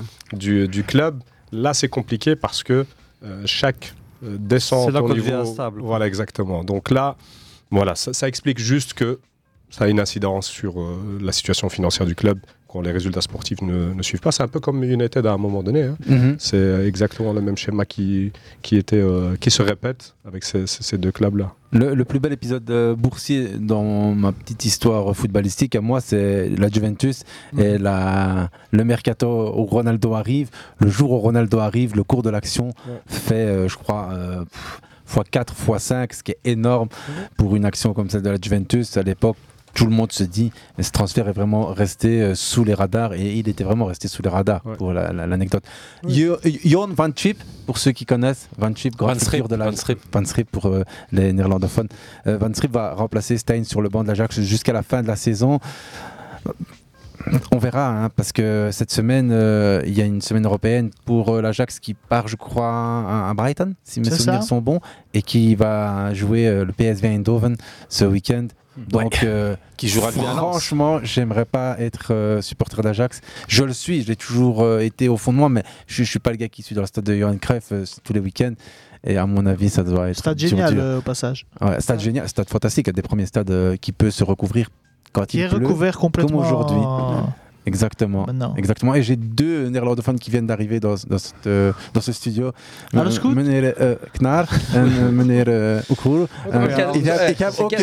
Najib. Kourja met C'est mon traducteur officiel en néerlandais, Exactement, les gars, ça fait 10 minutes que vous êtes dans le studio. Vous êtes rentré à 41, il est Het is 51. helemaal goed met eh, meneer Oekoer. Heel goed. Goedenavond. Goed? Najib? Alles goed, dank u. Hoe gaat het met jou, eh, Hassin? Don't speak uh, Een beetje in het Nederlands alleen. Continue sur le goed. Ouais, c'est bien. Non Ja, ja. Netherlands, non? Non. Ouais, beaucoup de qualité, mais pas celle-là. euh, français, anglais, euh, berbère. Allez, on continue, on se fait une petite passe en profondeur en restant un petit peu dans les alentours. Ici, avec nos amis, leur moment foot, tu sais, tu as eu ton moment foot qui était John Textor. Ah, moi, je voulais euh, faire un petit quiz pour eux, pour les faire participer un peu. Après, John Textor, c'était toi. Lies, c'était évidemment son périple ou soit sa belle histoire euh, Angleterre-Italie à Wembley. ouais. Il vous la racontera en off à ceux qui n'étaient pas là. Najib a probablement une belle semaine football Euh, aussi. et hier, un une belle soirée. Euh, j'ai- en, même temps- en même temps, je fais euh, un petit coucou à Jordan. Jordan, Notre belle soirée, j'étais au ouais, stade ouais, hier et euh, franchement, ça valait la peine. Vous vous êtes croisés au Euh, stade parce que mon- Non, on s'est pas croisé, mais le dernier match, c'est Westerlo, j'ai perdu ma soirée. Et là, euh, le Classico hier, c'est vraiment pas mal, l'ambiance. Il euh, parle de le classico 13e. alors qu'on est dans une semaine du vrai classico. Ouais, on Ouais, un ouais, classico ouais, quand ouais, même ouais. belge et franchement c'était euh, ça valait la peine. Standard Euh, Anderlecht hier à non, ouais. 18h30, t'étais à Sclessin. Le 13e homme qui était vraiment là franchement. Le 12e. Le 12e pardon mais là tellement qu'ils étaient nombreux. Ils comptaient bien pour deux. Non franchement ils ont fait le taf et euh, très agréable à voir, un très beau spectacle. Ah, surtout quand le match commence de cette façon, Ouais. avec Très 0-2 dans les dents après 20 minutes, 30 minutes à tout casser. Ouais, moi je me suis dit à partir du moment où j'ai vu que le troisième goal était annulé je savais qu'ils allaient revenir. Najib, ton, ton- tu, tu l'as vécu en direct dans le stade. Ouais. Vous l'avez suivi un peu d'un œil ou de deux ou des deux? Ouais. Hafid, Hussein. Le début du match. Le Euh, résumé. euh, voilà. Début du match. Il n'était Bel score. ouais. pas disponible pour regarder le match, mais En tout cas, Mohamed et Farhat Ça fait longtemps que j'ai pu regarder un classico euh, standard Anderlecht depuis l'époque. Jordan, Najib, ont- ils l'ont bien Non, suivi ce match. pas. Là, ils aussi, je pense, euh, Ouais. toujours aussi fans de la JPL. Ah, bien sûr, j'étais devant. On te demande pas. juste, c'est juste, c'est juste ça qu'on voulait entendre. D'accord. Non, en tout cas, pour ceux qui sont euh, friands de football belge, c'est une affiche qui a répondu euh, aux, aux attentes. Moi, j'ai regardé euh, la première mi-temps, j'étais au fond du trou, en me disant pour une fois que je regarde euh, une rencontre, parce que c'était une rencontre majeure. Et en plus, il y a des actions qui sont splendides côté liégeois. Et ça, ça- ça propose, ça, ça, allez, ça s'impose. L'offre technique est là. Tu as du double passement de jambes dans la surface, patate enveloppée à côté de la Lulu. Tu te dis, il y a tout ce qu'il faut, mais il n'y a pas la réussite. Puis deux goals comme ça, euh, l'un après l'autre. c'est c'est en 6 minutes, 7 minutes, 8 minutes 9. 9. Que le standard égalise ou qui Remontada en 9 Ah, minutes. la remontada, Remontada, la remontada, ouais, 3-2. c'est ça, c'est ça, exactement. 9 minutes, hein Neuf minutes. Ouais, en 9 minutes. 3-2 dans un stade euh, con. C'est rare. C'est même eu. Non, c'est rare. c'est- Non, non, c'est pas rare qu'une équipe euh, qui Non, en aussi peu de temps. deux- En, en aussi peu de temps, Mhm. c'est c'est limite euh, faute professionnelle des Anderlechtois. Surtout que ça commence en boulet de canon. T'entends Eden Hazard par-ci, Eden Hazard par-là. Tu te dis. euh, Tu il est regardes. en train de. euh, ouais. Euh, à la ouais. c'est fini. Il, faisait déjà, il avait déjà des crampes. Aussi compliqué pour lui. Euh, franchement, dans la première mi-temps, il a fait la différence. Ouais, non, parce que c'est ça que je dis dans, le- dans, dans le long résumé que je vois euh, du match. Anderlecht en première mi-temps et Ouais. marche limite sur l'eau, non? Ouais, J'ai ouais. pas En vu fait, le match. hein. pas. En fait, ce que j'avais l'impression, c'est qu'il leur laissait trop de place. Et je pense que l'entraîneur, ce qu'il a mis en place, il a voulu les attendre. Puis il s'est rendu compte qu'en les attendant, bah, c'est trop compliqué à défendre. Parce qu'ils étaient supérieurs Ah ouais. techniquement, je veux dire. Et après, je pense que bah, il y a le discours de la, la mi-temps qui a fait bien sûr beaucoup. Mais à un moment donné, je pense qu'on a vu la différence, c'est qu'ils étaient plus, euh, ils collaient plus les joueurs, donc leur donnait moins d'espace. Le pressing était un peu plus élevé, Ouais, ce tu qui faisait qu'ils tu avaient plus du mal à Tu jouer. joues Et après, tu voilà. étais mené 0-2, je pense que tu mais comme à dit, c'est qu'à partir du moment où le troisième goal a été annulé, je savais qu'ils allaient revenir à 100%. J'étais persuadé. Et le troisième goal Anderlechtois. Ouais, donc je veux dire que lorsqu'il a été annulé Et par le VAR. ouais. Justement. C'est ça le déclic pour on a moi. parlé du goal, vous avez parlé du goal avant qu'on arrive ou Non, Non, encore, pas du tout. Pas du tout. Juste. Il y a une main. Juste. hein. Pour moi, il y a une main. mais, euh, Il y a. En direct, je ne l'ai pas constaté, bien sûr, parce que dans ce stade, c'est compliqué. C'est compliqué, hein. Mais, Tu euh, après, j'ai l'écran. un peu regardé le résumé. Pour moi, il y a une main. Non? Pas convaincu, Raphaël? Je sais pas. Comme, On comme n'a on pas fait souvent ici. sur tous les angles, mais sur le premier angle, voir le deuxième angle, c'est peu évident. Enfin, c'est le contrôle. euh, Ça varie d'un arbitre à un autre, comme dirait l'autre. Euh, L'arbitre a été bon pour moi. Ah, souvent, ouais, bon. souvent ici on fait l'économie. Souvent ici on fait l'économie du, du commentaire arbitral. Je crois que c'est mieux de continuer de cette façon parce que euh, sur une décision de ce style-là, on, On peut a eu avoir pareil ici, avec euh, euh, Chelsea Arsenal ce week-end. euh, Ouais, même euh, lors du PSG euh, Rennes avec la main de Hakim. Tout à fait. À un moment donné, il y a une interprétation et puis voilà. Quand vraiment la main influence le but devant Ouais. le but, déviation, ouais, là on peut Ouais, on peut être scandalisé, etc. siffler dans un sens. Nathan et Mohamed se sont fait un long débat pour euh, la petite euh, private euh, story entre nous ici. Euh, on les salue, et on n'hési- on n'hésitera pas à les J'ai vu inviter à poursuivre. notifications. euh. Je, je- pas. je- je n'ai pas pu suivre en détail l'échange, mais j'ai lu certaines conclusions. Il semblerait que la VAR fasse toujours autant causer euh, nos, nos aficionados, nos collègues, nos, nos amigos. Mais pas encore euh, l'intelligence On artificielle. parlait de première ligue. euh, on parlait de première ligue. eh ben, les, les deux Marocains Genk. Un Ouais. super goal d'Aetalaj. Franchement, euh, Ouais, belle frappe de Ouais, Ranka. l'ancien Anderlecht qui fait Ouais. euh, Le tout doucement euh, son trou. a Genk. goal du Le week-end, c'est c'est à ça, Metz. Ouais, ouais, c'est Le goal c'est du week-end, pas mal, euh, mais franchement, j'ai. Metz, aussi, met euh, Golovin. Non, Golovin, non, non. euh, Non, euh, le joueur de Metz, euh, comment son nom? Bah, il, marque, le les gars. euh, il marque un but. Euh, Waouh Il récupère un ballon au milieu de terrain. Camara. Voilà, il, Camara, il récupère ouais. un Mm, ballon mm, milieu de terrain, il frappe et il lobe le gardien à plus de 50 mètres. C'est waouh Allez les gars, Ouais. on continue avec les moments foot de la semaine parce que évidemment Camara c'était un but Il incroyable. va, pas, il va quand même pas éteindre la victoire de Monaco et surtout les deux buts fantastiques de Golovin aussi. Mais Je dis pas, mais son, but à lui est, est- est extraordinaire quand même. Ouais, écoute, Yo, euh, y a pas de problème. Marquer du, du milieu de Il a terrain, ça arrive absolument remplacer Golovin. Ah Voilà, ouais, Golovin, ouais. C'est encore, mieux, tu vois, il y a, il a l'émotion et le passé. Voilà, l'ami Camara, je l'aime bien aussi. mais voilà. Golovin. Pour, pour le moment, il y a un, documentaire qui est diffusé sur Canal, c'est l'histoire de Benzema et de son ballon d'or. Il semblerait qu'il y ait une partie très longue avec Zinedine Zidane qui ne se livre jamais autant que dans ce documentaire. C'est c'est là aujourd'hui à la- c'est- diffusé pour le moment sur bien. Canal. où Ils ont bien peu- fait de le sortir maintenant avant, Ouais, avant qu'on lui retire son ballon d'or. apparemment. Ça- C'est à 21h15 que Et ça avant commence. qu'on ordonne donc, à euh, nouveau à Lionel. Voilà. ça- La quête de Benzema, donc c'est diffusé sur la chaîne de l'équipe pour ceux qui nous écoutent, qui veulent regarder, nous écouter, rester branchés foot. Ça se passe ici, ça parle avec le cœur, avec les tripes, avec le cerveau et avec les pieds. Parce que le ballon, c'est bien plus qu'un simple bout de cuir. Hafid, t'as un moment foot cette semaine en particulier? Probablement plusieurs. Parce que Anderlecht Standard, on va pas s'éterniser dessus, même si. On, va, on, on repassera dessus. On repassera dessus à de ces quatre. à moins que Najib. euh, Hussein. Hafid, prenez la balle au vol. Sinon, moi, j'ai j'ai plein de moments foot. hein. Barça Non? Même pas? Hier, Ah le premier but de. Marc. Ouais, Marc Gouillou, ouais, on peut dire que c'est quand même quelque chose d'inhabituel. Vous savez combien d'abonnés il a pris sur son compte Instagram papier. Euh, en l'espace de monté 18 très haut, heures ouais. Si t'as vu la stat, tu peux pas participer prend, au quiz.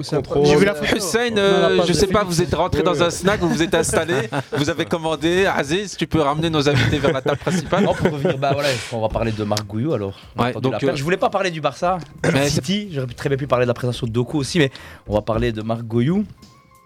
17 ans. Premier, allez, ses 10 premières secondes en- dans le milieu professionnel. Il faut savoir aussi que c'est un juvénile à la base. C'est pas un joueur de l'équipe euh, du Barça B.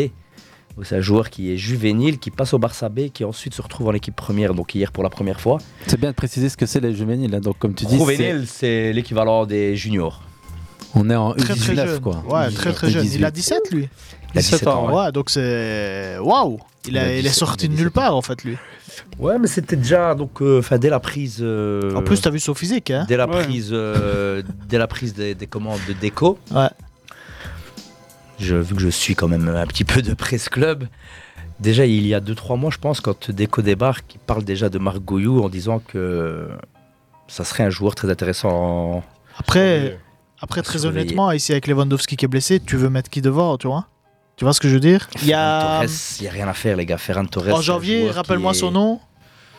Vitor Roque. Voilà. Qui fera peut-être du bien en fonction de voilà, Mais comment il va voilà, s'adapter. enfin, ouais. Mais sinon, jusque-là. Félix pourrait très bien jouer dans ce rôle-là, en genre de, de, de, de faux neuf. Mhm. Euh, Ferran Torres a commencé dans cette configuration-là, mais Ferran Torres, euh, je ne l'ai pas vu faire un bon match en tant que titulaire. Joker, il, a, il est pas mal. il a marqué ses goals en rentrant au jeu mal. deux, trois fois, mais franchement, j'arrive pas à trouver euh, à quel moment. euh, parce qu'en plus, c'est pas un joueur qui. Donc, on- on- beaucoup d'entraîneurs ont souligné son intelligence. Quand je vois que le garçon, donc sa qualité première n'étant pas l'explosivité, quand je vois que c'est un joueur qui essaie malgré tout de déborder des joueurs, je- hier, deux, trois fois, tu le vois, il, il rentre vers l'intérieur, il y a l'espace qui est créé vers l'intérieur, et tu le vois repartir sur le côté, et limite, euh, t'avais l'impression que c'était un gamin de 16 ans qui se faisait reprendre par des vieux briscards de 30 ans. Il n'y a plus de leader euh, pour, pour le recadrer, pour lui dire reste dans ton registre. Non, pour le moment, Celui qui, après- qui est dans C'est son quoi son registre, son registre, c'est un joueur de côté, mais pas de Non, mais percussion après, pure ouais, mais et dure. Ah, percussion, c'est sûr Quand a- vois donc, euh, dans les 20 dernières minutes, parce qu'après, donc, Xavi, malgré les blessés, avait quand même choisi de faire tourner en plus. Ça veut dire donc Il y avait le déjà Classico, 5-6 cadres euh, absents. Araujo, Lamine Yamal n'est pas C'est rentré. pour mais le Classico. hein. Quand Lamine Yamal rentre à 20 minutes de la fin, Ouais, malgré le déchet, tu vois la différence. Ouais, quoi. bien sûr. Dans la prise de balle déjà. tu Prise vois, de balle, non, non, mais même la percussion, tu vois, tu, il dribble son vis-à-vis, l'autre, euh, Ferran Torres. Je sais pas, je le vois comme un style de Griezmann, mais c'est plus Mais un joueur, sans ça le volume ça- de ça- jeu de ça Griezmann, joueur Lui, axial. voilà, ce serait plus qui 4-4-2. participe au Voilà, qui doit s'infiltrer dans 4-4-2, les espaces quand il part à la limite. C'est c'est le seul Alors là, moment où tu- le choix, tu l'as entre lui et. et euh, Rafinha. De toute façon, comme Portugais. Joker, est toujours Joao Félix. Joao Félix. il n'y a ouais. pas photo de Jean-Félix là-dessus, hier ouais. te sort une Voilà. masterclass. euh, Mais il finit qui- pas, mais il va, il va pas finir, mais il faut un finisseur. C'est lui qui porte l'équipe vraiment hier. hein. Ouais, J'ai jamais Parce vu que un tu te retrouves avec un milieu de qui terrain. fait autant le Tu boulot. te retrouves avec euh, une zone offensive expérimentale. Tu as Fermin Lopez qui a, dû, qui a été titulaire sur un flanc. D'ailleurs, c'est pour lui qu'il est Lopez rentré. hein. qui- ouais. Euh, Oriol Roméo qui a montré ses limites dans, en tant que sentinelle seul. Ça veut dire les bonnes prestations du début de saison, elles étaient, euh, on va dire, euh, aussi, elles étaient Ouais. combinées au fait d'être aligné avec Frankie de Jong à ses Ouais. côtés. Ouais, Ce qui libérait aussi de Jong des tâches, de certaines Bien tâches sûr, défensives. Et ça libérait Oriol Rom- Roméo des tâches à la création. Donc euh, des tâches créatives. créatives. Gundogan, tu l'as trouvé comment Gundogan. Il n'est pas encore à 100% Neutre. pour moi. Neutre. Non, mais il n'est pas encore à 100% pour moi. Neutre. Je le vois pas encore comme le. Ça va, il y a eu des belles choses, hein. Mais c'est pas encore le Gundogan. Je pense de pas que tu verras euh, C'est pas- Gundogan flamboyant à cet âge-là, euh, de, tu vois. Surtout, oh non, voilà, peut-être que quand Pedri et De Jong réintégreront ce milieu, mais là, il, doit, il y a beaucoup trop de. Il a beaucoup trop de. J'aime bien le joueur. de hein, zones mais- de jeu à, à devoir couvrir. gérer lui, en fait. Il va falloir les voir contre une équipe dominatrice. Ouais. Vraiment dominatrice. Là, je Avec, avec, avec le groupe au complet, je- franchement, sincèrement, j'ai aucune inquiétude. Franchement, moi, je l'ai- sincèrement, j'ai regardé quelques matchs et à chaque fois, il passe par. euh, Fil de l'aiguille. De l'aiguille. Trou de Ouais, la souris. après, voilà, c'est on c'est va une équipe dé- aussi qui manque, elle aussi, d'efficacité offensive. Oui, mais contre les Bah, grosses oui, équipes, tu vas ramasser et derrière, va falloir ça, c'est aller. ton- ça, c'est ton souhait. Oui, non, pas du tout, non. Je suis pas Allez, on précise Pedri, Frenkie de Jong, Robert Lewandowski, Jules Koundé, Rafinha, Sergi, Lamine Yamal et Alejandro Oui. Balde qui sont rentrés, on va dire, les deux derniers tout juste ouais. euh, de, de blessures qui sont, on va dire, fit maintenant. Mais tu as quand même une équipe qui, va- qui doit jouer sans euh, quasi 6-7 joueurs Ouais, convaincus. Rafinha, Koundé, euh, que des, que des joueurs en forme. Déjà, Koundé, qui était, c'est- Koundé qui était la référence derrière depuis le début de saison. Mhm. Mais De Jong aussi, pour c'est moi, de, c'est De le- Jong, c'est l'absence. Franchement, Ouais. Pour moi, c'est le, moment quoi. où il se blesse. C'est vraiment ce moment-là où tu, tu rentres un petit peu dans le, dans le dur. quoi. Donc, ces fameuses victoires Ah, un petit c'est lui le déclencheur, celui qui part de derrière. points qui- perdus au final. hein. Allez, on revient sur le moment quand Juste même petite- joyeux et heureux de, de ce moment. C'est le, le but de Marc Jouyou à la 80, 80e, 81e. Ouais, ouais, dès son Ok. entrée, ouais, 25 dès son secondes, Xavi lui dit tu en auras une et tu, la marques, et tu- et tu vas la marquer. Il lui a demandé de prendre la profondeur. de prendre la profondeur. Ouais. Pa- Bah, parfait, par- la- pa- passe parfaite de, de, de, de Félix. Félix. La- la Inigo m'a dit que je ne pourrais pas dormir, mais que j'en profiterai. Ça, c'est ce qui s'est dit après le match. Euh, Je n'arrive pas à y croire. Je suis. euh, Et c'est vraiment un profil d'attaquant très très intéressant et très spécial. spécial. Ouais. Je te dis, c'est- j'ai vu. euh, Il est grand, il est athlétique. Et tu... Ouais, tu vois que c'est. Parce que ensuite, tu le vois bah, même sur le Barça. hein. Après son goal. Non, non, mais parce que si, justement, enfin, pas le style Barça.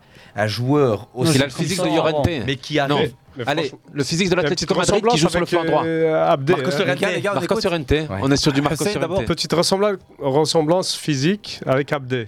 Ouais. la vrai. coupe de cheveux, Ah ouais. même. euh, Ouais, un peu plus long. ouais. Un peu plus long. Franchement, je- j'ai cru voir euh, Abdé, moi. Mais par euh, exemple. Où il donne- Aspéroli. Aziz Exactement, la même con. Par exemple, où il donne une leçon, ne serait-ce qu'à Ferran Torres par rapport à, tous les, à toutes les fois où Ferran Torres est aligné euh, en neuf ou faux neuf, c'est qu'après le goal, il y a une action où il est au milieu de terrain, où il reçoit un ballon dos au goal, Contrôle. sur sa prise de balle Ouais. et qui te met le joueur dans le vent et qui résiste à une charge mais ultra violente. D'ailleurs, La l'arbitre prise siffle même faute. La prise d'information, le contrôle, euh, quelque chose. dis, il y a- Je l'ai vu celui-là. Il est pas pour rien. Il n'y a plus d'âge. Ne me parle pas d'âge. Là, cette phrase prend tout son sens parce que. You- Youssef va la retrouver, Kylian Mbappé. hein. Il n'y a, a- a plus d'âge, le football a changé, il en a on, on va installer un sample avec la tête à Mbappé ici. Mais non, mais Gouillou, Gouillou, c'est le symbole de la résurrection d'une certaine formation catalane qu'on avait un peu perdu de vue. Pour certaines résurrections au premier plan, toi, Hafid, tu regardes, tu, tu les sens monter, tu les Ça sens plus- gratter des minutes de jeu. Juste pour les citer, en avant en fait. Lamine Yamal.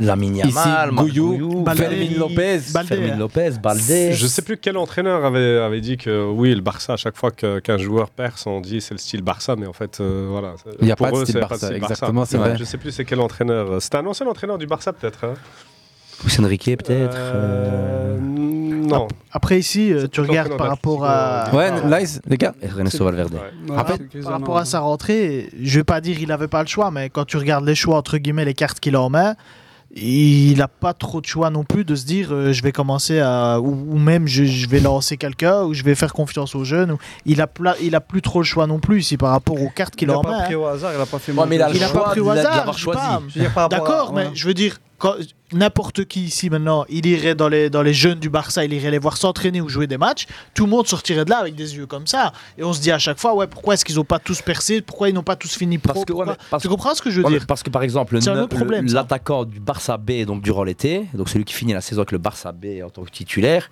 euh, Estanis, Estanis Pedrola, dont on entendait beaucoup de bien, n'ont pas hésité une seule seconde à le vendre. Vous voyez ce que je veux dire? C'est- Elle est là la différence. Allez, Je suis désolé. je dois te Mais juste pour en revenir par rapport à la formation, bah, c'est pas la résurrection. Il y a toujours eu des joueurs. Le problème, c'est qu'à un certain moment, donc sous la présidence Bartomeu, Avec des Euh, stars et il fallait faire jouer les stars. et t'as Ouais, en ouais. galère de back gauche, de suppléant à Jordi Alba durant des Cinq durant ans. 5-6 ans. Ouais. Euh, tu laisses partir un Grimaldo euh, pour trois fois rien. euh, Qui maintenant cartonne à Benfica voilà. depuis je ne sais pas combien d'années maintenant. Claro, claro que si, pero esta la politica de, del Des club. pelotas. Des Si, pelotas. si. Euh, Hussein, euh, ton moment foot, j'espère que tu vas nous le donner. Oui, bien évidemment, c'est le match euh, Maroc-Libéria. Libéria. Ah, À là, à Agadir, Agadir, la semaine voilà, dernière. Chez nous. Ouais. Un match qui avait été annulé, il y a quelques euh, exactement, qui avait été annulé à cause de- du tremblement de Ouais. terre. Donc un match euh, à guichet fermé avec euh, énormément de supporters. Euh, et une prestation. stade comble de- Exactement. ouais. Une prestation vraiment qualitative. Euh, qui a permis un petit peu de- de- de- d'enlever quelques doutes qu'on avait après le match contre la, la Côte d'Ivoire, même si l'adversaire n'était pas euh, Du même level. du même niveau. Mais c'est surtout le premier but de Amin Adli, euh, le joueur de- du Bayern, Bayern Leverkusen. Et ça m'a fait plaisir parce que ça se voyait, c'est un joueur qui avait envie de marquer son premier but et de marquer son premier but au Maroc avec la sélection. Ouais, et c'est un, un talent que le Maroc a, a réussi à chipper à, à la France et qui participera sans doute au JO de, de Londres en 2024 à condition que le problème administratif soit réglé parce qu'il avait déjà participé avec la France. Mais désormais, on Voilà. peut avoir joué une ou deux rencontres avec une ou deux nations. Mais c'est par rapport à la compétition. Il a participé à la compétition avec. Ah, euh, au alors officiel. Non. Peut-être officiel, euh, au JO. hein. Au qualif, parce que les JO Ouais, ont pas possible. ouais, donc, ça euh, fait partie de, de- Ouais, de la compétition. Donc, euh, mais c'est un joueur vraiment que je suis depuis un petit moment. Euh, Xabi Alonso ne veut pas trop le griller. Il Mhm. veut participer euh, pas à l'entièreté des matchs, mais au niveau talent, c'est quelque chose. Et il y a deux semaines, je pense, il a Ouais, C'est Goul, quelque quoi. chose, franchement. C'est Ouais, même au niveau de la mentalité, la harne, la grinta qu'il a. Voilà, allié technique son- avec. euh, C'est quoi le prénom de son homonyme? Euh, Adli de, de, De la du Milan. Milan. ouais. C'est algérien, je pense. hein. Algérien. Ouais, Ouais. ouais. Bien dans le micro, euh, Hussein, Hafid, toujours les amis. hein. Ouais. On sait que vous évoluez du dans mal, des milieux. qui commence Qui à- revient, qui revient bien. commence à, On parle de lui en en- équipe d'Algérie, Ouais. justement. Donc, euh, voilà. Voilà qui est mieux. Et quand l'Algérie va mieux, Lice est souriant. Et souriant, ouais. Euh, évidemment, Goal d'Aminarit ma- aussi. Goal d'Aminarit, oui, le plat, de, le plat du Le pied. plat du hein, pied, euh, cher comme à je- l'ancienne. Comme je les aime, voilà, donc euh, sur une passe de, de Hakimi. Euh, et puis, il y a eu aussi euh, une prestation vraiment très convaincante du futur remplaçant d'Amrabat, qui est Azouzi, l'ancien de l'Union Saint-Gilloise. Ouais. Lui, sincèrement, j'en avais déjà parlé à quelques-uns euh, de ses prestations à la Canu 23 et il avait montré vraiment Ouais. euh, un volume de jeu très important, une vision de jeu, une disponibilité. Il n'avait pas peur de demander le ballon. Euh, ses interventions, sincèrement, Il y a lui. quelque chose que je me posais comme question, s'il surveiller. pas monter un peu vite. Pour moi, non. C'était le bon moment pour le. Il voulait pas le griller contre le- le- la Côte d'Ivoire. Euh, donc là, il lui a donné euh, sa chance face à- au Libéria.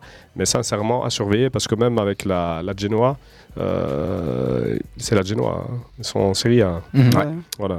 Et, même avec la Genoa, il commence à. Il a une certaine maturité déjà pour son âge. Exactement, ça c'est surprenant. On va s'écouter justement- Produit belge aussi, donc. euh, On va s'écouter pourquoi Amin Adil a choisi le Maroc. Youssef, tu, tu nous mets ça euh, pendant qu'on est en train de préparer ici. euh, bah voilà, c'est déjà. c'est- rapide, hein. Ouais, vif, ouais. Vif, notre ami. euh. Amin Adli, pourquoi il a choisi le Maroc?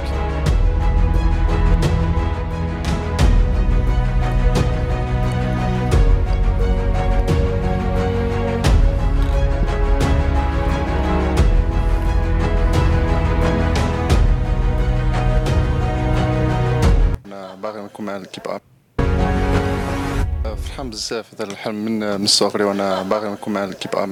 Tu traduis en direct? Donc voilà, depuis tout petit, euh, j'avais envie de jouer avec le Maroc. Et maintenant, je, travaille et on verra les prochains matchs.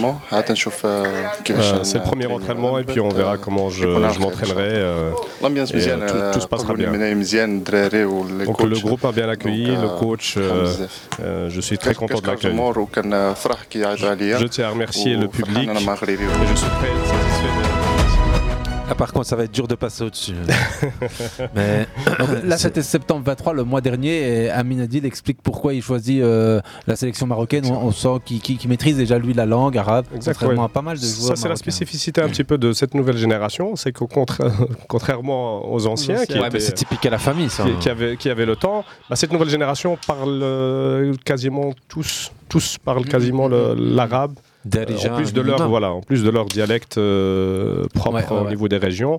Et c'est vraiment une mentalité qui a changé. C'est ça qui crée aussi des d'esprit des tensions à l'époque, aussi, ça, parfois. Voilà, il y avait aussi des Ouais. clans, etc. Là, on voit que C'est aussi des fait, enfants de la génération de la révolution, entre guillemets, euh, linguistique au Maroc, Exactement, après ouais. euh, février 2000, moi j'ai de mémoire 2011, où on a des mouvements dans le monde arabe. Le Maroc fait, lui, un mouvement plutôt linguistique, régional. switcher et switcher aussi vers euh, plutôt une culture euh, Ouais, et ouais, ouais. une langue plutôt euh, Reconnaissance officielle des langues Voilà régionales. exactement. Donc là-dessus, sincèrement, c'est ce qui est un petit peu c'est ce qui fait la particularité de cette équipe et sa solidarité, c'est qu'ils s'identifient d'abord comme étant marocains avant de chercher leur, euh, leurs autres origines qui sont, euh, que ce soit dans le sud, le Sahara, le, le Rif, euh, Ouais. le on, nord. a, on en a, on a combien, Hussein, justement, si je peux me permettre de te poser la question des. On en a, je sais pas si. Au niveau du dialecte, Je veux dire, la langue amazir, on appelle Hein Ouais, ça, on en a combien. On a combien d'Amazirs du sud, combien d'Amazirs du nord Du des- sud, je pense qu'il y en a deux. Il y en a deux. Il y a Abouklal qui vient de- du sud. Il y a aussi euh, Saberi qui vient de Gelmim. Ouais. C'est les portes du désert. Et puis euh, tout le reste, c'est vraiment euh, le Chaman. centre et euh, le, Le nord. nord. Vraiment avec euh, euh, un accent sur le nord où il y a la communauté euh, euh, de nos concitoyens euh, Rif en Hollande et en Belgique aussi, Et il y a- y qui plus- alimente pas mal. Plus de riffs que de. Oui, exactement, ouais. ouais. Que d'arabes, je veux dire, pure souche, quoi. Disons que ça reflète un petit peu la proportion des Amazirs euh, Rif. Bah, déjà par rapport à la Hollande, donc c'est- Dans la et des diaspora Arabes au niveau de la diaspora, que ce soit Ouais, en Belgique, en Hollande euh, ou en France. Ouais. Donc, c'est Rza assez intéressant. Anarifi. Voilà. Donc, Euh, euh, on n'a pas de Rif aujourd'hui. Je ne sais pas s'il y en a qui parlent Rif, mais euh, petit clin d'œil. euh, Ah, évidemment, à nos frères. nos Petit clin d'œil à Tchaf qui nous écoute. À tous ceux qui riff. nous écoutent, qui viennent des montagnes du Et puis, il y a des Amazirs aussi en Algérie. hein. Tout à fait. Euh, on- Jusqu'en Égypte. Voilà. Jusqu'en Libye, frère, qu'est-ce que Tout tu à fait. racontes Tout à fait. On continue avec le Maroc. Et moi, j'ai euh, le petit commentaire de notre sélectionneur marocain qui a déclaré, pour le citer, donc euh, notre sélectionneur marocain a déclaré me j'aurais dû j'aurais dû me taire pendant la Coupe du Monde au Qatar donc je le cite. Il, il- il a déclaré ça cette semaine. Je n'aurais pas dû parce que dans l'eff- dans- dans l'euphorie et l'effervescence l'effervescence de la de l'épopée marocaine au Qatar il déclarera à un moment donné donc euh, déclare On peut pas si être sur on- le toit du monde si on n'est pas roi Sur le de toit son continent. africain. Et ces- ces ces propos lui ont été balancés quelques fois après, évidemment, la défaite face à la Côte d'Ivoire et euh, les performances en demi-finale Le depuis. match nul, avec, avec un contenu Oui, qui là, était. match ouais, nul, ouais. pardon. Mais avec le contenu Mais- un peu Ouais. plus. Pour rebondir là-dessus, en fait, ça montre clairement là où il a gagné la bataille en, en termes de, de- de- de- de- à la fois de, de- de coaching, mais aussi de, de- de- De la com. de discours euh, au niveau de la com. Parce qu'il savait pertinemment que le contexte s'apprêtait à ce genre de discours en Coupe du Monde et il s'est rendu compte que oui, maintenant il faut changer de discours. C'est pas qu'il a fait une erreur, il n'a pas fait d'erreur. Il a déclaré ça volontairement pour pouvoir mobiliser ses joueurs et Pour leur montrer exactement, leur montrer qu'il va falloir un petit peu à un moment donné euh, aller chercher cette canne là. Et maintenant, il leur relève cette pression. Ça Bah veut oui, dire oui. que indirectement, il leur dit OK les gars, on n'est pas favoris. Pourquoi? Parce que derrière, il est aussi malin. Après l'annonce de l'organisation du Maroc de la CAN 2025, il se dit j'ai une deuxième chance. Donc je ne vais pas leur mettre la pression lors de cette édition. On va pas se mettre la pression, on n'est pas favori. C'est l'Algérie, c'est l'Égypte, c'est euh, la Côte d'Ivoire. qui, Sénégal aussi, et le Sénégal, Sénégal là-dessus. Ah, Surtout voilà. que ça va être, comme il a dit Mais généralement, euh, le tenant du titre sort souvent au premier tour. Ou, euh, Comme il a dit lui-même, ça va être une des plus relevées. euh, Exactement, c'est très très relevé comme niveau cette année.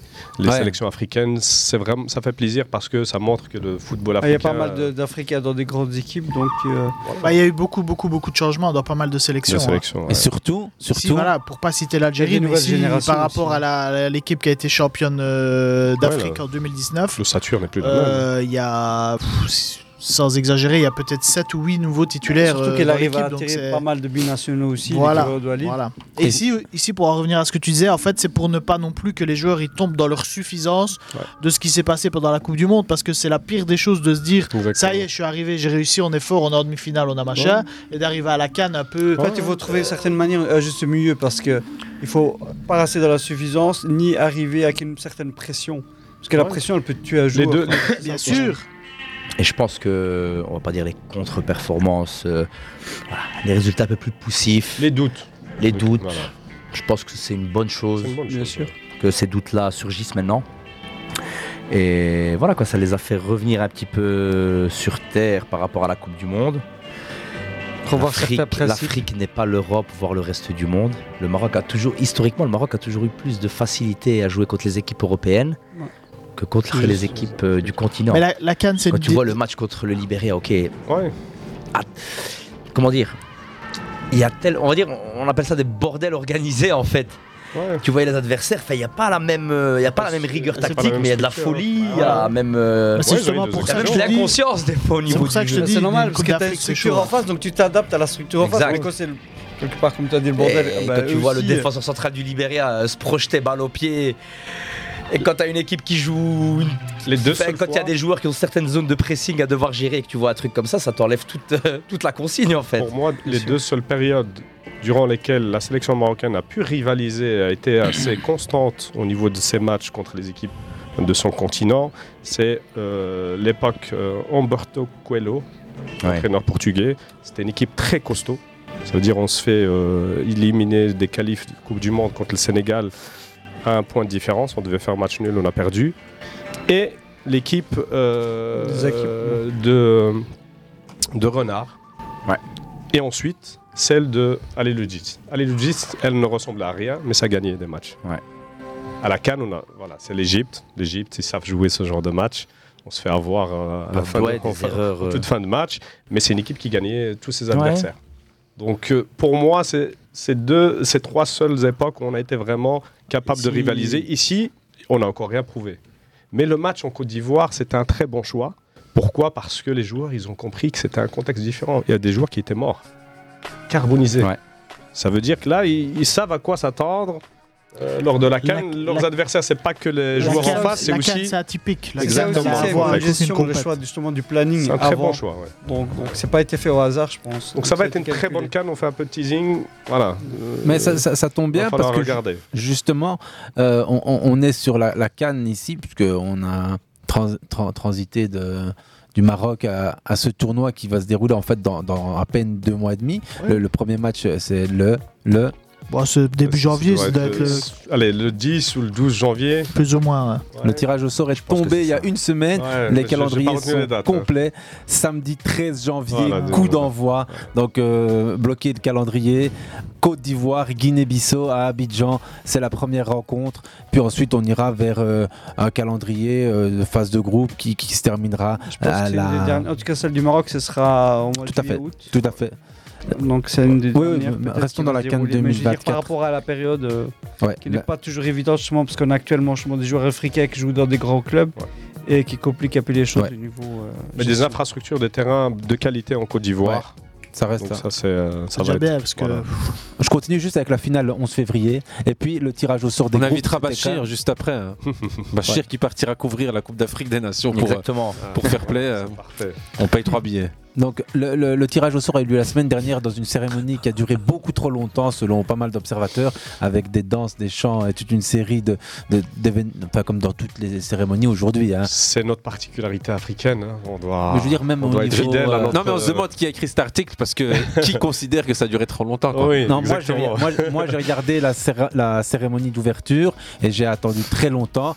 Il y a Akon qui était invité parmi les artistes Ouais. pour euh, chanter il morceau. inv- invité pour toutes les grosses cérémonies africaines avec sa fameuse ville qui n'a jamais. il y a Akon, il y avait un artiste égyptien euh, très connu aussi. Mohamed Ramadan. Et puis il y avait Miss, Miss, euh, Côte d'Ivoire. et Je pense que c'est notre particula- particularité au niveau de notre continent. On doit être fier Ouais, de. a de- rien de. voilà. il y a rien de mal Après, oui, c'est vrai que pas- si euh, on a l'habitude des tirages au sort des autres compétitions euh, dans les autres pays, ben, Moi, f- dans les personnellement, autres, je euh, on a tendance à se dire c'est trop long, mais voilà. je m'ennuie plus de voir une cérémonie d'ouverture de Coupe du Monde ou d'Euro que d'une cérémonie d'ouverture de Coupe On d'Afrique. n'est pas sur la hein. cérémonie d'ouverture du tournoi, mec. On Oh, est sur la euh, cérémonie Du tirage au sort. Le tirage au sort, ouais, du il s'est tirage trompé, au c'est sort. juste. Ouais, ouais. Ouais. Bon, je chipote, hein. Ah, ah. Des- c'est comme- toutes les occasions sont bonnes Oui, pour, euh, mais c'est comme ceux qui considèrent que le- la Cannes pour s'ambiancer en ne Afrique. doit pas avoir lieu chaque, euh, Voilà. Tout, tout à fait. Mais ce que je voulais dire tantôt, Lice, par rapport à ce que tu disais, les équipes ont beaucoup changé. Les équipes ont un niveau bien plus élevé que les précédentes Cannes. Mais surtout pour une chose, les joueurs africains jouent aujourd'hui pour leur nation, quoi qu'il en coûte, quoi qu'il en soit, et surtout contractuellement, c'est toujours prévu maintenant dans chaque contrat de joueur majeur africain. Tu dois me laisser partir, rejoindre ma Ah, Ce sélection. qui a influencé Bono aussi pour, par rapport à son transfert qu'il n'a pas accepté. Et Le championnat saoudien va avoir un avantage là-dessus. Parce que eux. Il y a la trêve du. Ouais, exactement. du mois de eux ne sont pas aussi euh, durs avec leurs joueurs, même auparavant. hein. C'est voilà, les joueurs partaient en sélection alors que leur club avait pas besoin d'eux en Champions League asiatique, etc. Sauf Mais- quand on leur prenait le passeport et qu'on leur disait tu restes non, quoi non, qu'il non, arrive. ça a toujours été. euh, je pense que tous les joueurs euh, africains euh, qui ont joué dans les clubs au Moyen-Orient, n'ont jamais eu de soucis avec, avec leur sélection au niveau de- des compétitions. Donc, Là maintenant on va citer euh, la composition de chaque groupe et on va commencer par le groupe A, euh, Côte d'Ivoire, donc le pays organisateur avec le Nigeria, la Guinée équatoriale et Guinée-Bissau. Les deux Guinées, euh, ça va être intéressant de voir ces, ces- duels un peu de pays voisins, pays cousins. L'Algérie, Burkina Faso, Mauritanie, Angola. Je sais pas là ce que tu en penses, mais ça semble être un groupe à la... Allez, Ne dis rien du tout Euh, parce que à la, à la dernière Coupe d'Afrique, on, on est venu, on, a, on avait déjà gagné le- le- entre guillemets les trois matchs euh, de poule et on est rentré à la maison après trois matchs de poule. Donc, crois-moi, il y a rien de facile, il y a rien de joué, il y a rien de, il y a rien de bon entre guillemets dans les les, les, les- les équipes de groupe. Donc, il faut jouer les trois matchs, gagner les trois matchs ou en tout cas le plus de matchs possible et puis se qualifier et puis voir ce qui se passera après. Mais se dire j'ai un bon tirage, ça va être bien. Ouais, non, ouais. non, ça faut. Tu, faut parles presque comme un entraîneur. Bah, sans connaissance de On cause. entend un hein. sélectionneur Bah non, mais algérien. Écoute, tu sors d'une Coupe d'Afrique gagnée euh, quand même avec brio, ou quand même tu, tu, tu as rayonné toute la Coupe d'Afrique, puis tu viens à la Coupe d'Afrique d'après, et tu as l'impression de, de, de venir avec une équipe. euh, Mais on a vu hein, ça, les- l'histoire ou l'historique de la Cannes est généralement là, on peu favorable de pour les pression, il y avait une pression. euh, Bah, ils avaient une pression. Non, en fait, ils sont venus. Je, je Ils pense, se sont mis la franchement, pression je pense plus qu'ils sont venus dans la suffisance que sous la pression. Pour moi, ils ont joué avec la pression peut-être le dernier médias- match, tu tu vois. Les médias algériens, comme tu vois comment ça s'est passé avec Belmadi. Ouais, mais avant ça, déjà, ils savent comment compliqué. surmonter ça et lui, il sait comment leur parler aussi. C'est le seul entraîneur, entre guillemets, de l'équipe d'Algérie qui est venu et qui a su, entre guillemets, leur dire voilà, moi, j'ai envie de faire ce que j'ai envie de faire. Ceux qui sont pas contents, ben voilà, s'ils veulent que je parte, je pars. Mais après, on va se retrouver encore à repartir dans un tourbillon de on recommence à zéro. Ouais. Est-ce qu'on va se qualifier ou pas? Tu vois, lui, il est venu, il a apporté de la stabilité. Et tu peux regarder les joueurs qu'il a apportés aujourd'hui, que ce soit Guiri, que ce soit euh, Awar, que ce soit n'importe qui d'autre qu'il a ramené dans l'équipe nationale là maintenant. C'est parce que lui est là qu'ils sont Ouais, venus. c'est hein. pour pour ça que je tu comprends ce que je l'équivalent de Walid. Voilà. Bah, en fait, c'est un peu le Belmadi, c'est le Voilà. Walid aussi. C'est Voilà, grâce tu vois, à. donc. En fait, c'est plus ou moins. Ils se comprennent en fait, parce qu'ils ils ont les deux mondes. Donc Je connais qui très bien que- les deux, hein. Non, Je mais en fait, bien. ils ont les deux mondes. Tu vois, ils connaissent le local et euh, ceux que, entre guillemets, qui sont de l'extérieur. Et c'est ça qui fait que je pense qu'ils viennent aussi le, le rejoindre. Bien sûr. Donc, Tu peux euh, euh, euh, juste rappeler euh, les, les- les- les groupes, hein, mais rapidement, le, parce que le, le ch- le chef de la rédaction me demande d'aller plus, plus vite. Euh, désolé, Tunisie. Mali, Afrique du Sud, Namibie, Égypte, Ghana, Cap Vert, Mozambique, Sénégal, Cameroun, Guinée, Gambie, le groupe de la mort selon groupe, certains. ouais. Sénégal, Cameroun, Guinée, Gambie. Et puis le Maroc, le Congo, la Zambie et la Tanzanie. Groupe On a très très compliqué ici celui-là. un- Il en a un- pas ouais. l'air, mais groupe très très compliqué. Tout à hein. fait, le, Congo qui est jamais facile à aller, à aller chercher, qui, qui, qui monte de, de, de- En aussi, année. Mais la Zambie sera compliquée à jouer aussi, hein, Tout à fait. crois-moi. On verra. J'avais juste ici un, un- un petit euh, exercice sur la valeur marchande des sélections ma- euh, africaines. Ah ouais, vas-y, vas-y. C'est, pas mal. Quelle est, selon vous, la sélection la plus euh, Bah, valorisée? Le Maroc. La, la Écoute, quoi, le sélection. plus cher, genre Ouais. valeur marchande de joueurs Le Maroc. Je, je le savais, mais je l'ai ici sous les yeux, donc j'ai. Le Nigeria? Non, c'est pas le Maroc, c'est le Nigeria. Le Ah, Nigeria. bien Rien vu. ça. les- Rien qu'avec les 300 travaux. Ouais. Eh, L'attaque. Avec la- Donc avec Nigeria, l'attaque, hein. 346 Bah, C'est millions. qui l'attaque du Nigeria qui vaut cher? Ah ouais. Non, t'as pas Koshimen. T'as Osimhen, C'est t'as. Osimhen le plus gros côté. hein. Valeur marchande, c'est Ouais. valeur marchande. Hein. Ouais. T'as Orban, t'as Oshimen. Eh oui, rien qu'avec eux. t'es- de- l'attaquant de- Bah, Euh, Bayer Leverkusen. euh, Sans oublier que les attaquants sont toujours plus chers que tous les autres joueurs. Voilà. Maroc, puis Côte d'Ivoire, Sénégal et puis Cameroun. Voilà, c'est le top 5 des équipes les plus valorisées sur Transfer Market. C'est bon, on n'est pas dans Boniface, 5. Najib. On va perdre ça. Boniface, voilà. Ça c'est bon ça. Avec Boniface et Osimhen, ça fait. euh, Boniface, voilà. Ouais. Boniface. Avec les deux là, c'est. Boniface. Allez, Youssef, je te donne le mic. Tu me donnes le mic, c'est bien, et c'est dingue parce qu'on parlait en off. Non, bah oui, tes c'est- émotions. c'est ouais, c'est- c'est déjà dingue qui me donne le mic, t'as raison, Hafid. Arsenal a refait surface la semaine dernière avec une petite publication autour de son équipe féminine d'Arsenal 2023-2024. Et sur les réseaux sociaux, on peut dire que ça a fait pas mal jazzer, comme on dit en wallon chez nous, comme ça a fait parler, ça a fait tchatcher.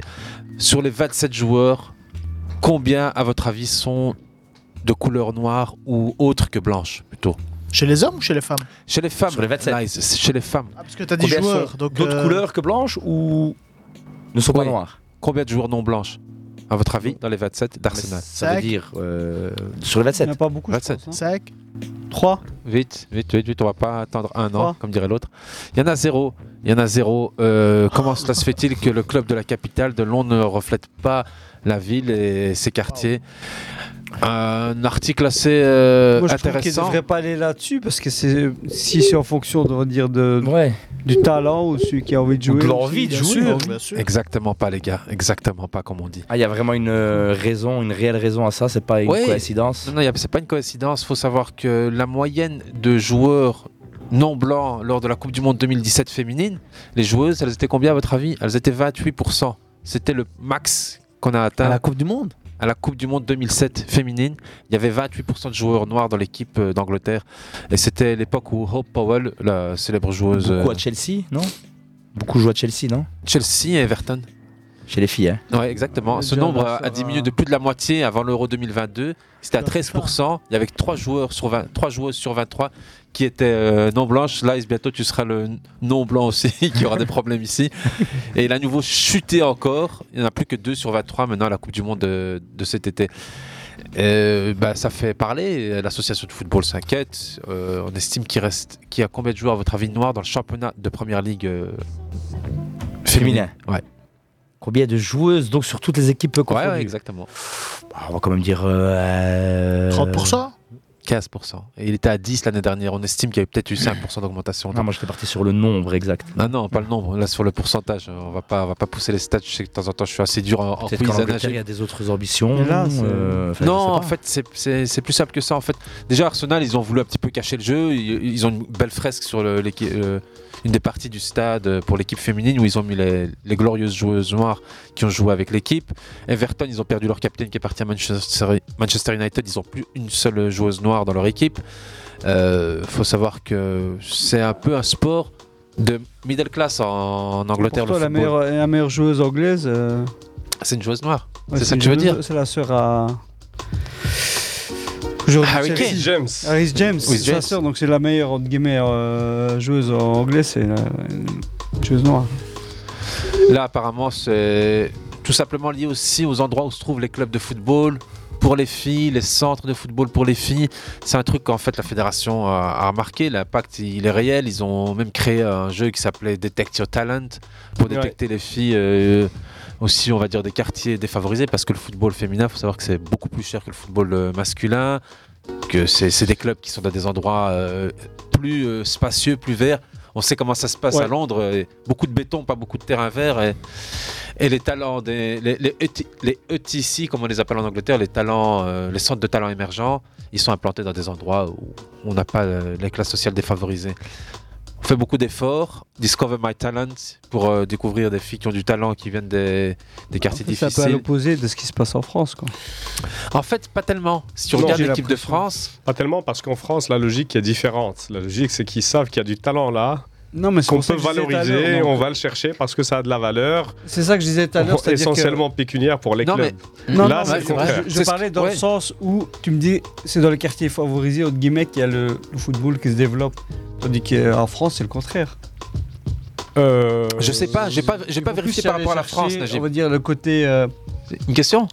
Non, non, je suis aussi estomaqué que vous tous ici. euh, Si vous regardez l'équipe c'est- nationale c'est- féminine belge, il n'y a pas une noire, les gars. Il n'y en a pas une. Regardez. Si, si, si. Si, Si, si, Au regardez, standard, l'Euro il y a une 2022. Très bonne joueuse euh, Bah oui. oui, il y a même un qui fait des études de euh, psychologie ouais, aussi. il y a- il y a parce que j'ai vu. Oui, Ouais, attendez, il y en a peut-être une. Regardez bien, il y en a Mais en réalité, euh, Une, je la vois, oui. Youssef, c'est Ouais. c'est intéressant le- ce que tu abordes là parce que ça nous permet de nous rendre compte des deux logiques qui peuvent exister euh, dans une culture anglo-saxonne et euh, une logique euh, plutôt francophone parce qu'on va chercher les talents, parce qu'on sait qu'il y a du potentiel. Et c'est un potentiel qui peut être C'est ça que je voulais dire exploité. par là tout à. Oui. Alors que dans une culture anglo-saxonne, c'est la recherche en réalité de l'égalité, de l'équité euh, au niveau des chances. Ça veut dire qu'ils estiment qu'ils ne donnent pas suffisamment de chances à certains, donc on va leur mettre à disposition du, du matériel, de l'infrastructure, etc. Et maintenant, vouloir chercher à chaque fois une représentativité et vouloir l'imposer, pour moi, je suis tout à fait contre. Parce que on Ah, va aller à chaque fois dans il y en a pas assez, Bah, il y en a trop. La discrimination dans, positive, dans un sens comme dans l'autre. moi. hein. Il faut que ce soit euh, quelque chose de logique. Voilà, Euh. Il faut que ça soit au sur- mérite. Voilà. Pour moi aussi. On, Voilà, au on- va pas hein. rentrer trop dans, le sujet de la boulot, c'est différent, discrimination positive. Au mais boulot, c'est différent. Là, au, c'est- au boulot, c'est différent. voilà. Et en fait, le milieu du football, c'est contrairement à d'autres milieux, ben, il- je veux dire, la, la réalité, elle est là. Tu allumes la télé, tu regardes un match de football, tu vois 11 blanches contre 11 blanches, tu dis c'est bizarre. On est en Angleterre ici, un Everton Arsenal. c'est- C'est comme en Afrique du Sud. En Afrique du Sud, on regarde euh, leurs équipes. Ah, voilà, on regarde l'équipe de foot. Ouais. Et on regarde l'équipe du rugby. C'était de- de- C'est différent. Donc on a une représentativité qui est euh, Bah, c'est- complètement. Du, du coup, après, euh, pour, sa- pour sa défense, Arsenal Women ne dispose que de trois personnes qui disposent de bonnes ressources euh, par rapport au recrutement, par rapport euh, au scouting. euh, ils ont été Mais chercher c'est des bien, se pose, ces questions-là. C'est c'est- Ouais, c'est ouais, ça- intéressant. c'est-. C'est très intéressant. Pour moi, il faut corriger ces inégalités, cette non-représentativité par des mécanismes de détection et de sélection dans des zones relativement C'est mettre les moyens. Après, les choix, c'est au mérite, c'est Ouais. euh, Mais- la compétence. Parfois, discrimination positive apporte des corrections qui malheureusement ne peuvent pas être faites Mais autrement doit pas être de cette façon. systémique. Oui, sauf que les. Américains ont corrigé ça par cette pratique et ça a fonctionné pendant longtemps, même si dans la réalité, c'est pas toujours. Voilà. C'est pas Ça peut- toujours. en réalité, ça peut toujours servir. Les plus pauvres qui sont Voilà, représentés ici, c'est plutôt parfois ici voilà, des ça gens peut riches représenter, de mais au niveau du système, c'est très compliqué euh, Grand de débat. jouer avec ça. Voilà, c'est un débat sociétal, Ouais. Mais ça a le mérite d'être posé comme. euh, Tout à fait. voilà, comme et, et Fair Play prend toujours la balle. Mais c'est intéressant, à. Youssef, hein. Exactement. intéressant, Non, Youssef, bah, je- Merci Hafid, merci. Bravo. Voilà. Tu vois, de temps en temps, on, on voit aussi On que. est un peu sérieux de temps en temps. Ouais, un peu sérieux. Et, les- et les Red Flames, il y a sérieux. une joueuse métisse et une joueuse noire. Voilà, et si tu Donc regardes, pas Cassandra Missipo. Tu regardes le standard et féminin, Welma les gars. Il y a beaucoup de diversité. On, va lutter, on va continuer. Mais, mais déjà, il y a un point important, c'est le reportage euh, dont tu parles aussi, que j'ai eu l'occasion de voir, quand il parle de l'égalité euh, entre les hommes et les femmes au niveau du- de, de- de la section féminine, féminine du standard, bah, le- le- le- le- la section féminine est passée en pro. Ouais. Ça veut dire que Et les le joueuses salaire, maintenant voilà. sont payées, ont un fait. salaire et c'est leur métier. On- à côté, oui, il y en a qui font des études, etc. et qui arrivent à combiner, mais Ouais. avant, c'était pas le cas parce que euh, après une journée de boulot, d'occupation, Ouais. on va s'entraîner et on a une exigence du monde pro au niveau des résultats, au niveau des Ouais. performances. Donc c'est très compliqué. Donc ça, c'est à saluer au niveau du standard. Il y a un changement un petit peu de paradigme qui. Ouais. euh, Fait des autres droits au même encadrement que les Ouais, professionnels. mais il y a eu aussi un changement de direction au niveau de la section féminine. Euh, je pense que c'est des choses qui auraient déjà pu être faites par le passé. Ça, On va Ouais. parler très clairement et très franchement. Il y avait Madame Ferry à l'époque qui, pour moi, était peut-être ce qui se faisait de mieux au sein même de ce club-là, hommes, femmes confondues. mais elle n'a pas eu ce qu'elle voulait. hein. Non. Donc la direction du Elle n'a club pas eu, c'est quand une, une autre personne a pris en charge euh, la direction que beaucoup de portes sont ouvertes. Voilà. Ok. Oui. Donc je pense aussi qu'il y a un petit problème, il y a, il y aussi un manque de volonté qui est ciblé, on va dire, euh, au niveau de, à la tête du client aussi, euh, qui Ouais. est en place, qui n'est pas en place à ce moment-là, qui est en place dans le coaching, qui n'est pas en place dans le Ça, coaching à ce moment-là. euh, c'est- Euh, Le milieu du foot, c'est Ouais, hein. des réseaux, c'est de l'influence. Voilà, parce que euh, pour parler du manque de professionnalisme, pour avoir, enfin pour connaître, euh, on va dire, euh, bah, deux, deux amis qui, qui officient en tant que coach.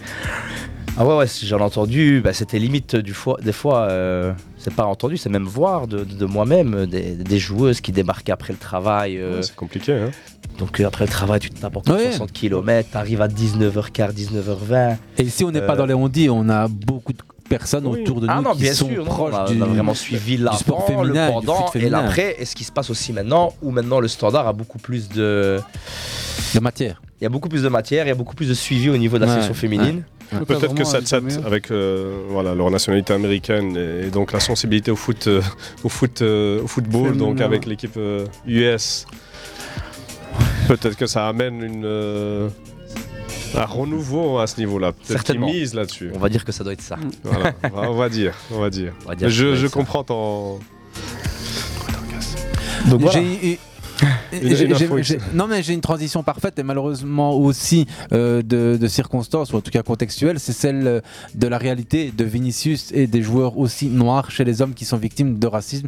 Séville, Real de Madrid ce week-end, un match euh, plutôt pauvre sur le terrain et encore plus pauvre dans les vestiaires, dans, dans Dans les les tribunes. gradins, ouais. 1-1, euh, Vinicius encore euh, victime d'injures racistes. Euh, ici, le club de Séville a réagi très rapidement en sanctionnant le- l'auteur des, des propos racistes parce que ce n'est pas un supporter ni un gestuels oui, la gestuelle de, de, de, de, de- de singe.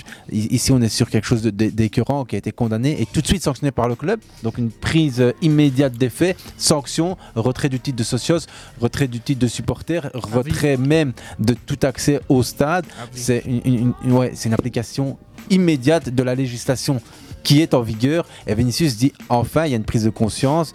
Enfin on a un- pour la première fois un club qui réagit vite et qui prend des mesures fortes. C'est aussi la déclaration d'Esteban Ibarra président du mouvement contre la tolérance. Non malheureusement c'est pas le président de la ligue. Mais ici Séville félicitations. Mais surtout euh, il faut que ça continue. Vinicius déclare j'espère que les autorités espagnoles feront leur part. J'aime bien sa communication à Vinicius. Sur ce terrain là je crois qu'il est très bien conseillé. Il déclare ces personnes doivent être aussi condamnées pénalement. Je suis disponible pour aider. Désolé de paraître répétitif mais c'est l'épisode isolé numéro 19 et ce n'est pas fini me concernant écrit-il. Malheureusement il dit que j'ai eu accès à une vidéo avec un enfant aussi qui tient des propos racistes. Et en conclusion Vinicius déclare je suis vraiment triste que personne n'éduque cet enfant un message adressé directement Ici, euh, on est sur encore euh, la, la- la complexité euh, de allez, la complexité dans le- l'arsenal législatif pour condamner et sanctionner les auteurs de propos racistes. On, on voit ici en Espagne que ça commence à embrayer, mais il faut que ça suive après derrière. Ça suive partout. Et ici en Belgique aussi. Et pour tout le monde. Et pour tout le monde. Exactement. N'importe quel joueur, n'importe quel club. N'importe quel niveau. Tout à fait. Et on sait qu'à tous les niveaux, le racisme existe. Et Ouais. on, on en parle beaucoup ici. On essaye souvent de- d'alerter, de mettre euh, ici euh, une sorte de, de focus, d'insister, en, en- en- en espérant qu'un jour meilleur se présenterait, Ça n'a euh, pas se sa place présentera. soit dans la vie ou au football. Tout à Dans la fait. société, Dans le sport. Ouais. euh, Parce qu'en plus, la loi existe. hein, les législations existent. tu- Voilà, voilà. Autour des propos, des fois même. euh, À très bas niveau. Sur les ouais, très bas niveaux ou à très Bah, bas âge. Hein, euh, bah, des ici, gamins de 9 ans, dernièrement, 10 ans, 12 ans, euh, 14 ans. dernier, dernier gros accident, c'était euh, Nancy Red Star, si je raconte pas de bêtises. Ah ouais, où il y a euh, Big Bay qui est sorti du terrain, donc l'entraîneur du Red Star qui Ouais, est sorti du terrain euh, complètement, comment dire, complètement Dégoûté. dégoûté, ouais, pour Ouais. pas dire autre chose, et qui, qui se demandait quand est-ce qu'on allait commencer à faire quelque chose parce qu'apparemment c'est, ça a duré vraiment tout le match et c'était vraiment fort fort. hein, donc, euh, et quand il a demandé même l'avis à certains, certains de Nancy qui disaient non, on n'a rien entendu, on n'a rien vu. Ouais, j'ai vu ça. Voilà, arrêter le match, lui, ouais. Voilà, donc euh, dans ces cas-là, bah, soit on arrête le match, clairement, on arrête le match euh, tout de suite et tout, on condamne le club alors à ce moment-là, euh, limite avec du huis clos ou avec des, des- des retraits de points ou, ou au moins quelque chose vraiment de, de dur dans les sanctions, même s'il faut aller. tout est filmé, on Bien sait sûr, c'est filmé, on sait identifier, on sait voir, on sait revoir, on sait. Et Dans ces cas-là, faut plus laisser passer ce genre de choses-là. Donc, euh, et on a les moyens de le faire maintenant. On m'aurait dit il y a 20 ans avec les caméras, les reconnaissances faciales, l'IA, il y avait rien de tout ça. Là maintenant, on n'a plus d'excuses pour ça. Franchement, c'est euh, Et même au niveau des réseaux sociaux, par exemple. bien sûr. Ça, c'est fou. Il faudrait aussi vraiment prendre des sanctions. Et. euh, donc, déjà, en voilà, qu'il y ait des pire, gros ouais. exemples. Parce que voilà, fait- des fois, tu as des milliers de kilomètres d'une personne. Ou même à des milliers de kilomètres d'une personne au niveau du statut. Voilà, donc euh, une personne ouais. lambda face à une célébrité. Et tu viens, et tu et tu t'amuses, et tu t'amuses, et tu t'amuses, et tu t'amuses. Je pense que si, une fois, il y aurait une enquête qui irait jusqu'au bout, ou donc euh, voilà, ça- ouais, mais donc, il y a- il y a des- voilà, il y a tu- des toi, précédents, Tu hein, irais, irais hein. commenter contre une personne, mais des insultes, des menaces, euh, Des injures, racisme, des ouais. injures, bah, peu importe. Surtout que les gens S'il y a un à- exemple qui est mis en lumière, c'est-à-dire donc une personne lambda, donc euh, un anonyme qui se retrouve au tribunal euh, avec une plainte déposée même par une grosse célébrité, je pense que beaucoup de gens réfléchiraient à deux fois avant d'écrire des âneries sur les réseaux sociaux aussi. Mais il y a- y une législation qui a été adaptée. euh, je crois que la loi Mourou contre le racisme a été étendue aux propos racistes sur les réseaux sociaux, la haine, le harcèlement. Il y a un dispositif légal qui commence à s'étoffer, mais malheureusement, la, la complexité. Mais pas seulement au niveau racisme. Hein. On est d'accord, mais je te, je te parle ici de, de racisme, homophobie. euh, ça, ça peut être aussi les, les- les propos. Euh, maintenant, ton employeur, il peut te sanctionner par rapport à ces choses- ces choses-là. Tout à fait. Dans le passé, Facebook, c'était pas le cas. ouais, ici sur Facebook, écrit quelque chose qu'il faut pas, ton Ouais, compte il va sauter pendant quelques jours. Ça hein. dépend.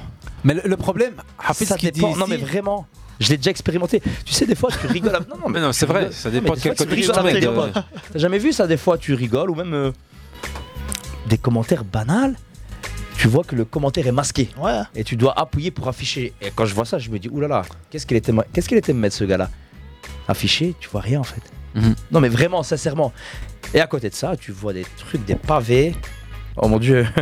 Ouais, ouais, qui des pavés euh, et qui restent là. Surtout Et de des fois, tu vas même signaler. Des fois, il m'arrive des fois de signaler juste pour un petit peu ennuyer la personne qui écrit. Pas de suite. Mais Rien. Hafid, il y a eu un grand scandale. hein. On, on le connaît, la, la Tout est manipulation. filtré. et- Non, mais la manipulation des résultats, enfin, des, des tendances électorales aux États-Unis, avec probablement des, des instituts qui ont derrière manipulé. guidait, ouais. Ouais, bien a-. Tu a- manipuler quoi Des chiffres euh, Non, non, en fait, Non, en fait, on- il laisse passer, passer certains discours pour un peu manipuler, on va dire, l'opinion. et orienté, en fait, Ouais. Soit des fois manipuler, soit des fois attiser la haine aussi. Ouais. et aussi, pour, aussi confirmer euh, aussi on des sait fois. vers où on veut aller alors dans ces cas-là. Mais ça, ça a été confirmé. euh, Il y a eu des, des analyses et des, des enquêtes qui ont prouvé que Facebook en particulier avait orienté un certain électorat vers certaines idées, Droite, ultra-droite. exactement, plus spécifiquement. Ici, de toute façon, dites-vous une chose, hein, c'est que avec l'IA qui va arriver, je pense que dans les années Ouais, à qu'elle est venir, déjà là. Elle est voilà. déjà là, Non, mais je veux dire vraiment Non, utiliser non, mais à chez bon Facebook, elle est là depuis ou- deux ans. Dis-toi, dis-toi. Euh, ici, Facebook, c'est plus le réseau numéro 1, donc c'est pas trop. T'inquiète, le- en un termes de exemple. moyens, Ouais, un- l'IA chez Facebook s'est développée depuis. Dis-toi que masquer des commentaires, c'est pas un être humain, c'est de la IA. Oui, oui, oui, mais ici, c'est Il plus- sélectionne un, exemple, un exemple qui va se produire là à l'instant donc sur notre live. Il y a un ami qui me met a fait de cours soit un peu moins antipathique STP. Mais j'ai dû afficher donc c'est un Parce commentaire que- qui était ouais, masqué. ouais. Ouais, c'est- c'est- Après, mais- c'est des personnes qui ont utilisé peut-être certains termes. Je vais pas revenir sur les termes, mais je veux dire, on sait bien que si tu prends racisme, islamophobie, Palestine, guerre Israël, en, ouais, euh, guerre en PP, Ukraine, c'est- c'est des propos qui font, tu euh, sais que tu as un petit mix de mots, ça fait un plot. Dans ce plot, on fait quoi On est- décide que ça fait 18 caractères sur C'est des 25. mots-clés, hein. Voilà, c'est tout. Mm. Il y a des moteurs de recherche, il suffit à ça pour masquer euh, certains types de commentaires de certaines personnes. Je crois que les gars, on, on- on a parlé représentativité des femmes noires dans les équipes féminines, on a parlé des insultes racistes à Séville avec Vinicius. On Il peut nous reste une affaire. Vas-y. Bah les gars, vous vous en rappelez quand même, c'était cette semaine. C'est vrai que la semaine passe tellement vite, mais à 5 jours, il y a un mec euh, du championnat italien, il était assis à la table des- du procureur et des flics, et il leur a lâché tous les noms. Fagioli. Ouais. Ouais. Et c'est une histoire de fou. En Italie, on est Enfin, qui a perturbé justement l'équ- l'équipe nationale. euh, l'équipe italienne, nationale. ouais, bah, qui a perturbé El Sharawi ce week-end, qui a pleuré après son but euh, avec la Roma. Ouais. Euh, Ça, ça a été, on va dire, la goutte d'eau pour, pour euh, Stéphane Al-Sharawi. voilà, Tonali qui, à mon avis, ça va peut-être euh, lui porter un gros gros préjudice Bah, pour la suite pour parce que de ce que j'entends. ouais, ici euh, ça va être très très compliqué pour lui euh, à Newcastle. hein, Moi, j'avoue, que- j'ai rien suivi dans ce truc. J'ai vu les trucs passer et je me suis dit, mais En qu'est-ce fait, qui se passe Tonali, il a avoué quelque part. Ouais, il a avoué, Oui, il a bien joué, il a, sûr. il a balancé son pote aussi. Ouais. après. Si quelqu'un peut me recontextualiser, parce que je suis comme. euh, la- bah, le joueur, le joueur de la Juventus, rappelle-moi son nom, You. Incroyable. Fadjoli, Fadjoli. voilà, qui a été. euh, Non mais voilà, j'ai le contexte, j'ai le contexte les gars, c'est plus simple quand on prépare, je vous assure. Sinon on va manger, on discute, on commande une pita, tu me passes ta niveau- canette, euh, Ouais. Vas-y, vas-y, ça. C'est Fadjoli a révélé au procureur les montants composant sa dette totale de 3 millions. Ouais. Notamment 1,5 million sur la plateforme BulletBet, euh, etc., etc. 1,3 million sur une autre, 110 sur betard.bet. Ne cherchez plus les sites, ils n'existent plus. Ouais. C'est des sites qui existent pendant un certain petit temps et puis après on change de, de plateforme et de serveur. La séquence mentionnée par Fagioli lors de Sassuolo Juve, avril 2023, on le voyait sortir du terrain à son remplacement suite à son erreur pleurer. commençait à pleurer. Ça avait fait la une, les journalistes qui disaient ah, Vous avez vu la- l'application du mec, euh, triste pour son équipe. Pas du tout. Je pensais à ma dette liée au Paris. Ça a fait beaucoup de bruit et ça continue à en faire parce que il n'a pas hésité à mettre euh, Tonali dans l'histoire en déclarant que c'est lui qui lui avait conseillé ces, plateformes. Ça a été des, des, des- des- gens du milieu du hip-hop na- na- euh, napolitain qui ont été, entre guillemets, les personnes qui récupéraient l'argent pour Fagioli, qui faisaient les paris. C'était, on va dire, entre guillemets, euh, on sait Les hommes de paille, quoi. Les hommes de paille, mais en même temps, les hommes qui ont de l'influence entre le milieu Ouais. de la drogue, le milieu de la musique hip-hop et le milieu euh, footballistique. Euh, paye nous démontre, ou alors euh, l'argent en cash via d'au- d'autres d'autres bras. Si je peux me permettre, juste pour pas euh, associer drogue, hip-hop et football, en fait, c'est les milieux qui sont successful et qui, qui brillent aujourd'hui. La musique urbaine, le foot. Mais pour moi, le gros problème et la grosse interrogation qu'on doit avoir par rapport à cette affaire, c'est la légalisation des paris sportifs, sportifs et le fait aussi de donner une tribune à ces, euh, à ces sites de paris sur les, les maillots des clubs et donc d'autoriser des paris euh, sportifs sur les résultats de ces clubs-là. Donc, Là- tant qu'on n'aura pas réglé ce problème d'un point de vue légal, bah, en réalité, on va toujours continuer à avoir ce genre d'affaires et des matchs qui sont. voilà. Parce qu'en fait, on parle d'un match où il est mis en cause aussi, ce joueur en question. hein. D'accord? Où il- je pense qu'il gagnait, où il faisait match nul, il sort et son équipe perd. C'est ça, en et fait. là, en fait, s'il sortait pas et que son équipe gagne, bah. euh, Il perdait. euh, il, gagnait sa, il gagnait sa somme. Et du coup, il se retrouve endetté à cause de. Mais, mais, à, à- à cause, du- de du- ça. Ouais, la, mais nuit, c'est- la nuit, je ne dormais plus. Plus le temps passait, plus ma dette devenait une obsession et plus l'argent que je devais ne cessait d'augmenter. Je pensais seulement à jouer pour tenter de récupérer le tout. La presse italienne en rapporte plusieurs extraits. euh, Si J'avais je peux une dette. Vas-y. Si je peux me permettre, Fa- Fadjoli, en fait, est, est enfermé dans un cercle vicieux où il a des dettes énormes auprès de gros, euh, ouais. ouais, de, de- de gros sites internet. Et, et- et cette dette, il essaye de la payer et de la combler en, en jouant dans des rencontres, des, refaire. des- des- Aziz. voilà, des scénarios qui, qui- qui- sur lesquels il parie. Aziz, il faut savoir que Fadjoli, c'est 22 ans. hein. Ça veut dire que la dette, il a commencé, il avait 19 piges. On est en 2023. Et c'était une dette euh, qui s'élevait à combien Au départ, elle était à 250 000. Mais c'est déjà énorme quand après, tu sais qu'il a énorme. Quand tu sais que les contrats Énorme. professionnels en Italie Oui. en 2021, il signe son contrat pro à la Juve, mais il doit pas tourner à plus d'un million, pas plus. Même grand espoir italien. Ouais, hein. Ouais, mais dans tous les cas, il, Il a une sélection en 2022. Oui, il peut rembourser. Mais ce qui m'a étonné, le problème, c'est que ça, ça a fait plus, Hafid. Ça, Ça a fini à 3 oui. millions. Comment Ouais. tu fais pour avoir des dettes déjà Ce qui m'a étonné, c'est qu'il parle aussi de menaces, menaces de mort, etc. Bah oui. Ça veut dire en fait que pour pouvoir se refaire, il a en plus de ça emprunté de l'argent à des gens qui lui imposaient un taux d'intérêt et, euh, et, euh, et des dates Sur limites. des- Donc ça, c'est compliqué. C'est pour ça qu'on peut pas le juger comme. euh, Ah, il a, il a un une tas de la maladie, personne, de la ludopathie. Parce hein, que là, c'est vraiment son problème est plus grave que pour lui. Euh, Il a voulu sauver- Il a levé la main, hein, Oui, Hussein. pas de Najib, souci, oui. Non, non, mais, non, il a voulu sauver les meubles, malheureusement, comme tout parieur et qui perd, qui veut à chaque mois, chaque fois, il veut trouver la solution, mais la solution est de pi- pire en pire, et puis à un moment donné, malheureusement, l'engrenage est là et il a plus d'autre solution que de. Exactement. Najib, t'as volé la parole à Aziz. Il... Désolé. il. Il fout de rage. non, non, il n'y a aucun problème. Il va me menacer. Non, ce qu'il y a, c'est. c'est, euh, Hussein disait tout à l'heure, la législation. C'est c'est ça le, le gros problème. C'est qu'aujourd'hui, en Belgique, il y a un gros lobbying de la fédération des sites de jeux en ligne Ah oui. qui se bat contre la nouvelle loi qui a été Ouais. votée par ce gouvernement. Ouais. Cette loi, qu'est-ce qu'elle prévoit? D'interdire l'accès aux sites sportifs pour les jeunes de Ouais. moins de 18 ans, ce qui est Oh, compliqué. bah, hein. Tu fais bien de termine, ça. Vas-y, ouais, ouais. Termine. l'accès au bingo, l'accès au Unibet interdit aux enfants de moins de 18 ans sur présentation de carte d'identité pour tous les autres, la publicité interdite. Ouais. En fait, cet arsenal légal, il est venu un peu mettre des bâtons dans les roues de ces grosses agences. On parle ici d'Unibet, de, de, de Oui, ouais, de Triple légales. Ils sont allés devant le Conseil d'État pour demander l'annulation de la loi, ils ont perdu. Là, il y a un processus qui se met en place au fur et à mesure. Mais la Première Ligue a annoncé pour 2027 la fin des merchandising, de la publicité autour des sites sportifs. Donc tout le monde continue encore. Bah, ils, vont, ils vont mettre la sauce jusqu'à la fin. faut quand même préciser, en Belgique, il y a un mois d'ici, tu as une bonne femme qui a attaqué en justice euh, le casino de Spa. Euh, elle a fait appel, elle, était, elle devait payer 60 000 balles, elle était interdite de jeu. Elle a quand même réussi à se connecter, à s'inscrire, à gagné, récupérer des gains. Donc elle a dû remettre son compte, elle a dû remettre son nom, sa carte d'identité. C'est passé, donc elle a gagné. Ensuite, elle a perdu. Elle a Ouais. perdu, elle arrive à 60 000 balles. Mais là, elle, elle, est forte. Parce qu'elle a quand même été se plaindre. Elle a dit Regardez, j'étais interdit de jeu, on m'a laissé jouer. Ils ont dû la rembourser. Mais Chapeau, ça, madame. c'est- Ça, c'est un, faut se faire un point important déjà de base, mettre en place des restrictions, ça c'est le le minimum syndical, on va dire. Ouais. Mais quand on parle de la régulation des paris sportifs et de leur publicité, en tout cas dans le football et dans le sport en général, tu en parlais à Aziz, Bah, en fait, il y a certains présidents de clubs qui se sont plaints de, de- de- du renforcement de cette législation. Pourquoi? Parce qu'ils se disent on va tuer les, clubs de football qui n'ont déjà pas suffisamment de ressources moyens, financières.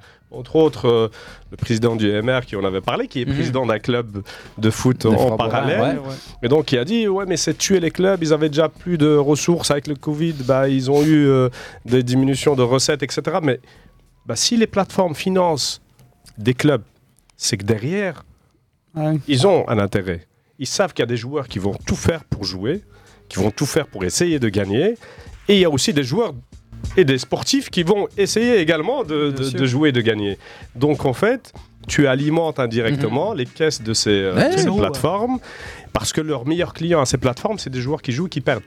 On, on En avait août parlé ici, 2021, très le milieu de terrain, il est prêté fois. à la Juve. Le club qu'il a rejoint à 14 ans, à la Crémonaise. Avant ça, il était en D2 et tout. Il pariait. il Fadjola faisait- ici. hein. Fadjoli. Il, par- il pariait, comme il dit, pour casser l'ennui. Le matin, tu t'entraînes. L'après-midi, bah, tu te fais des petits paris sur du tennis. Ça va vite. Pendant un an, il dit, il ne parie que sur du tennis. Puis après, les choses, elles avancent. On est en janvier 2022. Donc, on est passé de août 2021 à janvier 2022. Ça, on est en six mois, quoi. Il arrive à Turin, il est dans des conditions de stress, la dette s'accumule. Il reste encore sur du pari, mais il se dit, punaise, il faut que j'aille sur le pari que je connais. Donc, football. J'ai joué, par exemple, sur un Torino-Milan. Puis, en prévision d'un reçu qu'on m'avait montré, j'ai également parié sur des matchs de Champions League. Euh, comme il dit à la fin, c'est fou. Il savait même plus sur quoi il pariait. Il savait même plus quand Ouais, il gagnait des papiers. Il savait plus quand il les perdait. Ouais, c'était. T'imagines? Parier sur tout. En C1, il, parie, il a parié, il a dit sur Porto, Atlético Madrid, sur Real Inter, indiquant qu'il aura au moins 3-4 buts. Et, Euh, et là, on parle de, de plateformes de paris illégales. Ou des cotes sont, euh, sont faites de dire- On est sur des plateformes illégales, il Voilà, certains. ça veut dire qu'il il pensait en réalité euh, ne pas laisser de traces. C'est pour ça que certains joueurs Le vont font. sur ces Ah oui. plateformes-là. Ils vont pas sur le plateforme officielle parce que sinon ils sont, Ouais, ils sont, oui, ils sont t'es grillés. Bah, après, Mais le problème des- de il y a ce- 20 milliards de- Oui, tu peux faire jouer à pote à C'est ce ta qu'ils place, font, c'est ce qu'ils Ouais. font. Mais ça, c'est. Ouais, tu fais jouer un pote à ta place, tu lui confies ton argent, euh, t'as intérêt à avoir un bon pote alors, hein, dans ce cas-là. un très Non, bon mais pote. il n'y a, a pas que- il y a pas que les paris sportifs en ligne, il y a des coupons. Oui. Tu, vas, tu donnes de l'argent et. Ouais. Ils sont- Mais sincèrement, c'est inquiétant parce que c'est quand on parle d'un jeune qui commence à 19 ans, c'est inquiétant parce qu'on le remarque aussi chez les jeunes. hein. Les jeunes, que ce soit dans le contexte sportif ou dans d'autres contextes, bah, on remarque qu'ils parient et qu'ils parient souvent. euh, même Najib, là, je sais pas encore si ta fille euh, a le mise, mais je veux dire, vous avez beaucoup d'enfants autour de vous. Ouais. Ouais. Ça, Ouais, vous avez, ouais, Moi, c'est- je l'ai ça moi, je l'ai ravage. fait, attention, hein, je l'ai fait, ne faites pas, euh, voilà, on l'a, on l'a- je pense, euh. tout fait, mais Ouais. ici, comme, euh, comme disait Hussein, c'est, euh, c'est, c'est une roue, c'est que tout, tout, entre guillemets, voilà, ça donne de l'eau au C'est accessible de partout. C'est les- les- voilà, exactement. Avant, tu devais aller dans un centre, tu le faisais, un bureau euh, de Voilà. Paris. Maintenant, tu fais tout à la maison. t'es- t'es dans ton lit, les tu peux jeunes, parier. plus le match. Sur un smartphone, tu c'est fais. plus le match, c'est Tu plus Tu vas faire le- cards. Ouais. Il y a tout. Non, c'est vrai que c'est un sujet vraiment très très très Et sensible. quand tu regardes Vous chaque faites match, quoi il y a des Vous essayez de les- sportifs. de les- Moi, là, à l'heure actuelle, justement, il y a pas ça, non. il y a déjà eu des discours euh, avec quelques gamins qui, voilà, un peu Tu sens un peu voilà, on va dire les gamins que j'ai autour de moi, les, les- les plus grands à l'heure actuelle ont 16 ans. Mais voilà, par exemple, là, tu dois déjà rentrer dans une certaine sensibilisation à tout type de domaine. Tout type de domaine, que ce soit les paris, que ce soit La drogue, il y a, il y a la plein de drogue, domaines les fréquentations, c'est c'est des discours que tu dois répéter, répéter, répéter, répéter, répéter fin, pour mettre en garde. Parce que, Ouais. tu sais, à cet âge-là, il y en a beaucoup qui ont. Voilà, enfin voilà. J'ai déjà été amené dans ma vie à faire des petits paris sportifs, des petits tickets. euh, mais des footeux, par exemple, qui seront amenés à un certain moment à, gagner- à bien gagner leur vie beaucoup plus jeunes que la moyenne. On va dire euh, donc avoir de l'argent beaucoup plus tôt que, Mhm. que la moyenne des, Mhm. des- des- des jeunes de leur âge, on va dire. Même des C'est maintenant, à 16 ans, il y a des gamins euh, que je connais même qui ont un contrat pro. Soit un contrat pro, soit des conventions. Mhm. Il y a des gamins de 16 ans qui touchent euh, 3000 euros par mois, par exemple. Ouais. Euh, 3000 euros par mois, tu es au football, tu entraînement 5 fois semaine, tu as un match le week-end, tu as un jour de libre. Euh, À toi de gérer. à toi de gérer comment tu combles l'ennui. C'est l'ennui le problème. Ça veut dire ton day off. Voilà. Comment je vais, voilà. Qu'est-ce que je vais faire de mon day off? Je reviens sur Fat Jolie. C'est parce que c'est c'est la source. Et puis je te, je te rends. hein, mais justement, c'est ce qu'il dit. Il savait plus, il savait pas quoi faire de son day off. Mais là, on est en septembre 2022 et c'est fini. Il est plus au même niveau. Je jouais de manière compulsive face à ma télévision. Je pariais sur n'importe quel événement, football compris, série B, les Pro. Euh, troisième division italienne. Je joue avec une telle fréquence et sur de tant d'événements simultanés que je ne me souviens même plus. On m'a proposé des paris sur des fautes et des cartons jaunes, mais je n'ai pas accepté, c'était contraire à mon éthique. Sa mère est au courant, certains de ses amis non-footballeurs tentent alors de l'orienter vers le service italien d'accompagnement contre l'addiction et la prévention. Il essaye, il y va, j'y suis allé plusieurs fois et j'ai même eu la sensation de pouvoir m'en passer. Je ne, me par- je ne parlais de mes paris à personne dans le milieu du football. Je n'avais confiance en personne. Submergé par ses dettes et souhaitant échapper à la vigilance de sa mère qui guette ses comptes, Fagioli finit par demander de l'argent à certains amis. Federico Gatti, qui joue maintenant, je pense, à, Genoa, qui lui prête 40 000 euros pour acheter une montre en octobre 2022. Connerie, il n'a pas acheté une montre, il a parié 40 000 euros. Je l'ai convaincu. Euh. Dragoshin, qui aussi C'est a- c'est une drogue, hein. C'est une addiction, c'est- Dragoshin lui a fait le même coup, il lui a prêté 40 000 euros. Ils sont jamais revus, il paraît que les joueurs lui ont. Mais il a entraîné Tonali avec lui. C'est ça qui est encore plus. Non, Tonali. Dans sa chute. Tonali. Il parie aussi. C'est lui qui lui donne les plateformes. Et là, C'est lui qui lui donne le, le contact. des gamins. Mais il a entraîné dans sa chute dans le sens où c'est parce que. Fagioli est Tonali, tombé. non. Hein. Tonali, il, a, il, est, il est quelqu'un où il est marié, mais il est quelqu'un. Il est pas célibataire, Ouais. Tonali, ouais. Parce que sa femme, j'ai vu la vidéo quand ils l'ont signé à Newcastle, qui était venu voir. Oh, euh, c'est mieux qu'à Milan ici. Mais on va voir la si- euh, Mais on va voir cette affaire-là va être traitée de la même manière que l'affaire euh, de Paqueta. Parce qu'on parlait aussi Ouais, de, ouais, de ouais, Paris ouais, de ouais, ouais. certains membres de sa Bien vu. famille. Bien Donc on vu. va voir un petit peu ce qu'il en est. Tonali, c'est quand même un élément important du Newcastle. Fagioli, à la limite, euh, voilà. Mais il y avait plusieurs noms avec lui, tu sais. Je sais pas qui, qui était ressorti dans l'histoire à part Tonali, mais genre, euh, j'ai Je crois qu'il y a 4-5 joueurs. hein. Ouais, a- Donc, mais c'est tous des gros joueurs de Serie A. Ouais. C'est des noms connus. Hein. Pas. Après, la rumeur qui se dit beaucoup aussi en Italie et dans les émissions, parce qu'on sait qu'il y en a des émissions sur le football en Italie, c'est que Tonali aurait peut-être une dette plus importante que celle de Fagioli. de Fagioli. Fagioli, on lui disait on va te casser les jambes si t'as- si pas le, le Ah, pèse. ouais. Tonali, ça se trouve, il a signé à Newcastle, il a eu un bon contrat à la prime, il, a, il aura donné, ouais. voilà. et- Parce que c'était un transfert étonnant quand même. Ah, il va un quand même dans transfert un peu, club. voilà. euh, Moi, si j'avais été lui, je serais Ça parti en tout le Arabie monde. Saoudite. Ouais, Ça arrangeait exactement. Milan, ça arrangeait le joueur. Ça... Exactement. Mais ouais. encore une fois, si on peut revenir, pour Bien moi, sûr. il y a des beaucoup de clubs de foot sont responsables de tout ça. Ouais, ouais. On a toujours parlé Ah, de, des- la gestion au niveau. gestion. Bah oui, psychologique. sincèrement, Ouais. moi je vous le dis, euh, on est dans, une, euh, dans un engrenage où les clubs mettent des barrières, même aux joueurs par rapport à leur entourage. Vous voyez Mhm. Je l'ai déjà vu, donc euh, on va même des fois interdire à des joueurs de fréquenter certaines personnes qui sont jugées par le club mauvaises, hein, Mhm. alors que ces personnes-là sont des personnes vraiment bienveillantes au final. Et à côté de ça, le club ne met même pas une, on va dire une cellule, de- structure. une structure ou une cellule d'accompagnement. De... Les joueurs sont au-dessus des parents des fois, pour la plupart des cas euh, dans les nouvelles générations, euh, au-dessus des clubs. Euh, donc on les laisse faire un peu tout quoi. Donc en fait on est dans un cercle vicieux où les clubs ne veulent pas de certains agents, de certaines euh, fréquentations, mais à côté de ça, Ne mettre le rien en club, place pour entourer le club ne encadrer met rien en place et pourtant Dieu sait que le club de foot invente et invente des postes pour Mhm. on ne sait quelle raison, mis à part du copinage. Tu me donnes Des des, clubs- idées. hein. Des clubs. Ah non, mais je suis, je suis déjà dans l'idée. On peut s'associer. non, mais c'est la vérité. Mais c'est la vérité. C'est ça, on en a souvent parlé parce qu'il y a une- il passe L'accompagnement du jour au des lendemain, il joueurs. passe à un autre monde et après la gestion est très compliquée. hein. Les gars, il est 22h, La gestion de l'émission aussi est compliquée. Tout à fait, on n'a même pas évoqué la troisième soirée de Champions League. Malheureusement, Champions League qui fait souvent l'objet aussi de paris compulsifs. Euh, je vais juste, euh, avec vous, euh, mentionner l'une ou l'autre affiche. Demain, Galatasaray Bayern, toujours un match intéressant dans le cadre Nos de favoris. culturalité. Et on n'est pas là pour pousser au pari. hein. Ouais. Ah, on le tu toujours, regardé. hein. On le dit toujours. Je soutiens Paris, mais Ouais. je n'en dirai pas plus sur les paris. hein. Séville Arsenal demain à 21h. Demain, on aura aussi un beau euh, Braga Real de Madrid. Et puis euh, Ah, c'est souvent Barça Shakhtar. c'est souvent le mercredi. deuxième jour. Le... Et PSG Milan. hein. Barça Shakhtar Ouais. mercredi. Et puis Paris Saint-Germain Milan AC. Bah, Il y a une affiche, c'est celle-là, mercredi, il faut pas exagérer. Il y a Newcastle Il y a- Borussia. Il y a beaucoup d'affiches le même, Le jour. le ouais. même jour souvent. Ouais, hein. ouais. Les groupes, euh, donc le groupe du PSG, le groupe Ouais, bons City, le A, B, C. D, E est pas terrible. Beaucoup de ouais, FG, mais, H. ouais. On aurait pu parler de la lettre hebdomadaire du CIS qui aborde les meilleurs milieux de terrain. On en parle la semaine prochaine. Même heure, même endroit. Inch'Allah. Merci à tous d'avoir été avec tous. nous. Merci. Hussein, Merci. Hafid, Najib, Laiz, Aziz. Youssef. Bonne soirée. Bonne émission. À la semaine À la prochaine. prochaine. Faites du foot et ne pariez pas. Draré, salvis.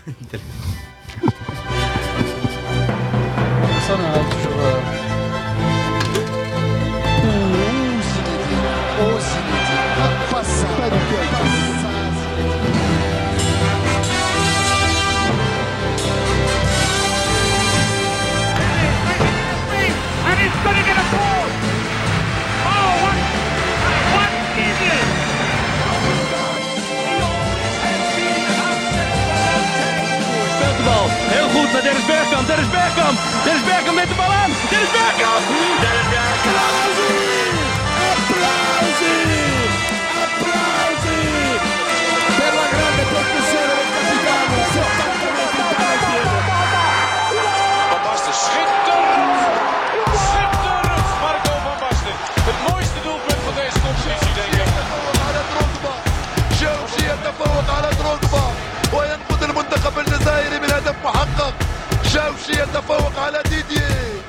Wieder Fischer.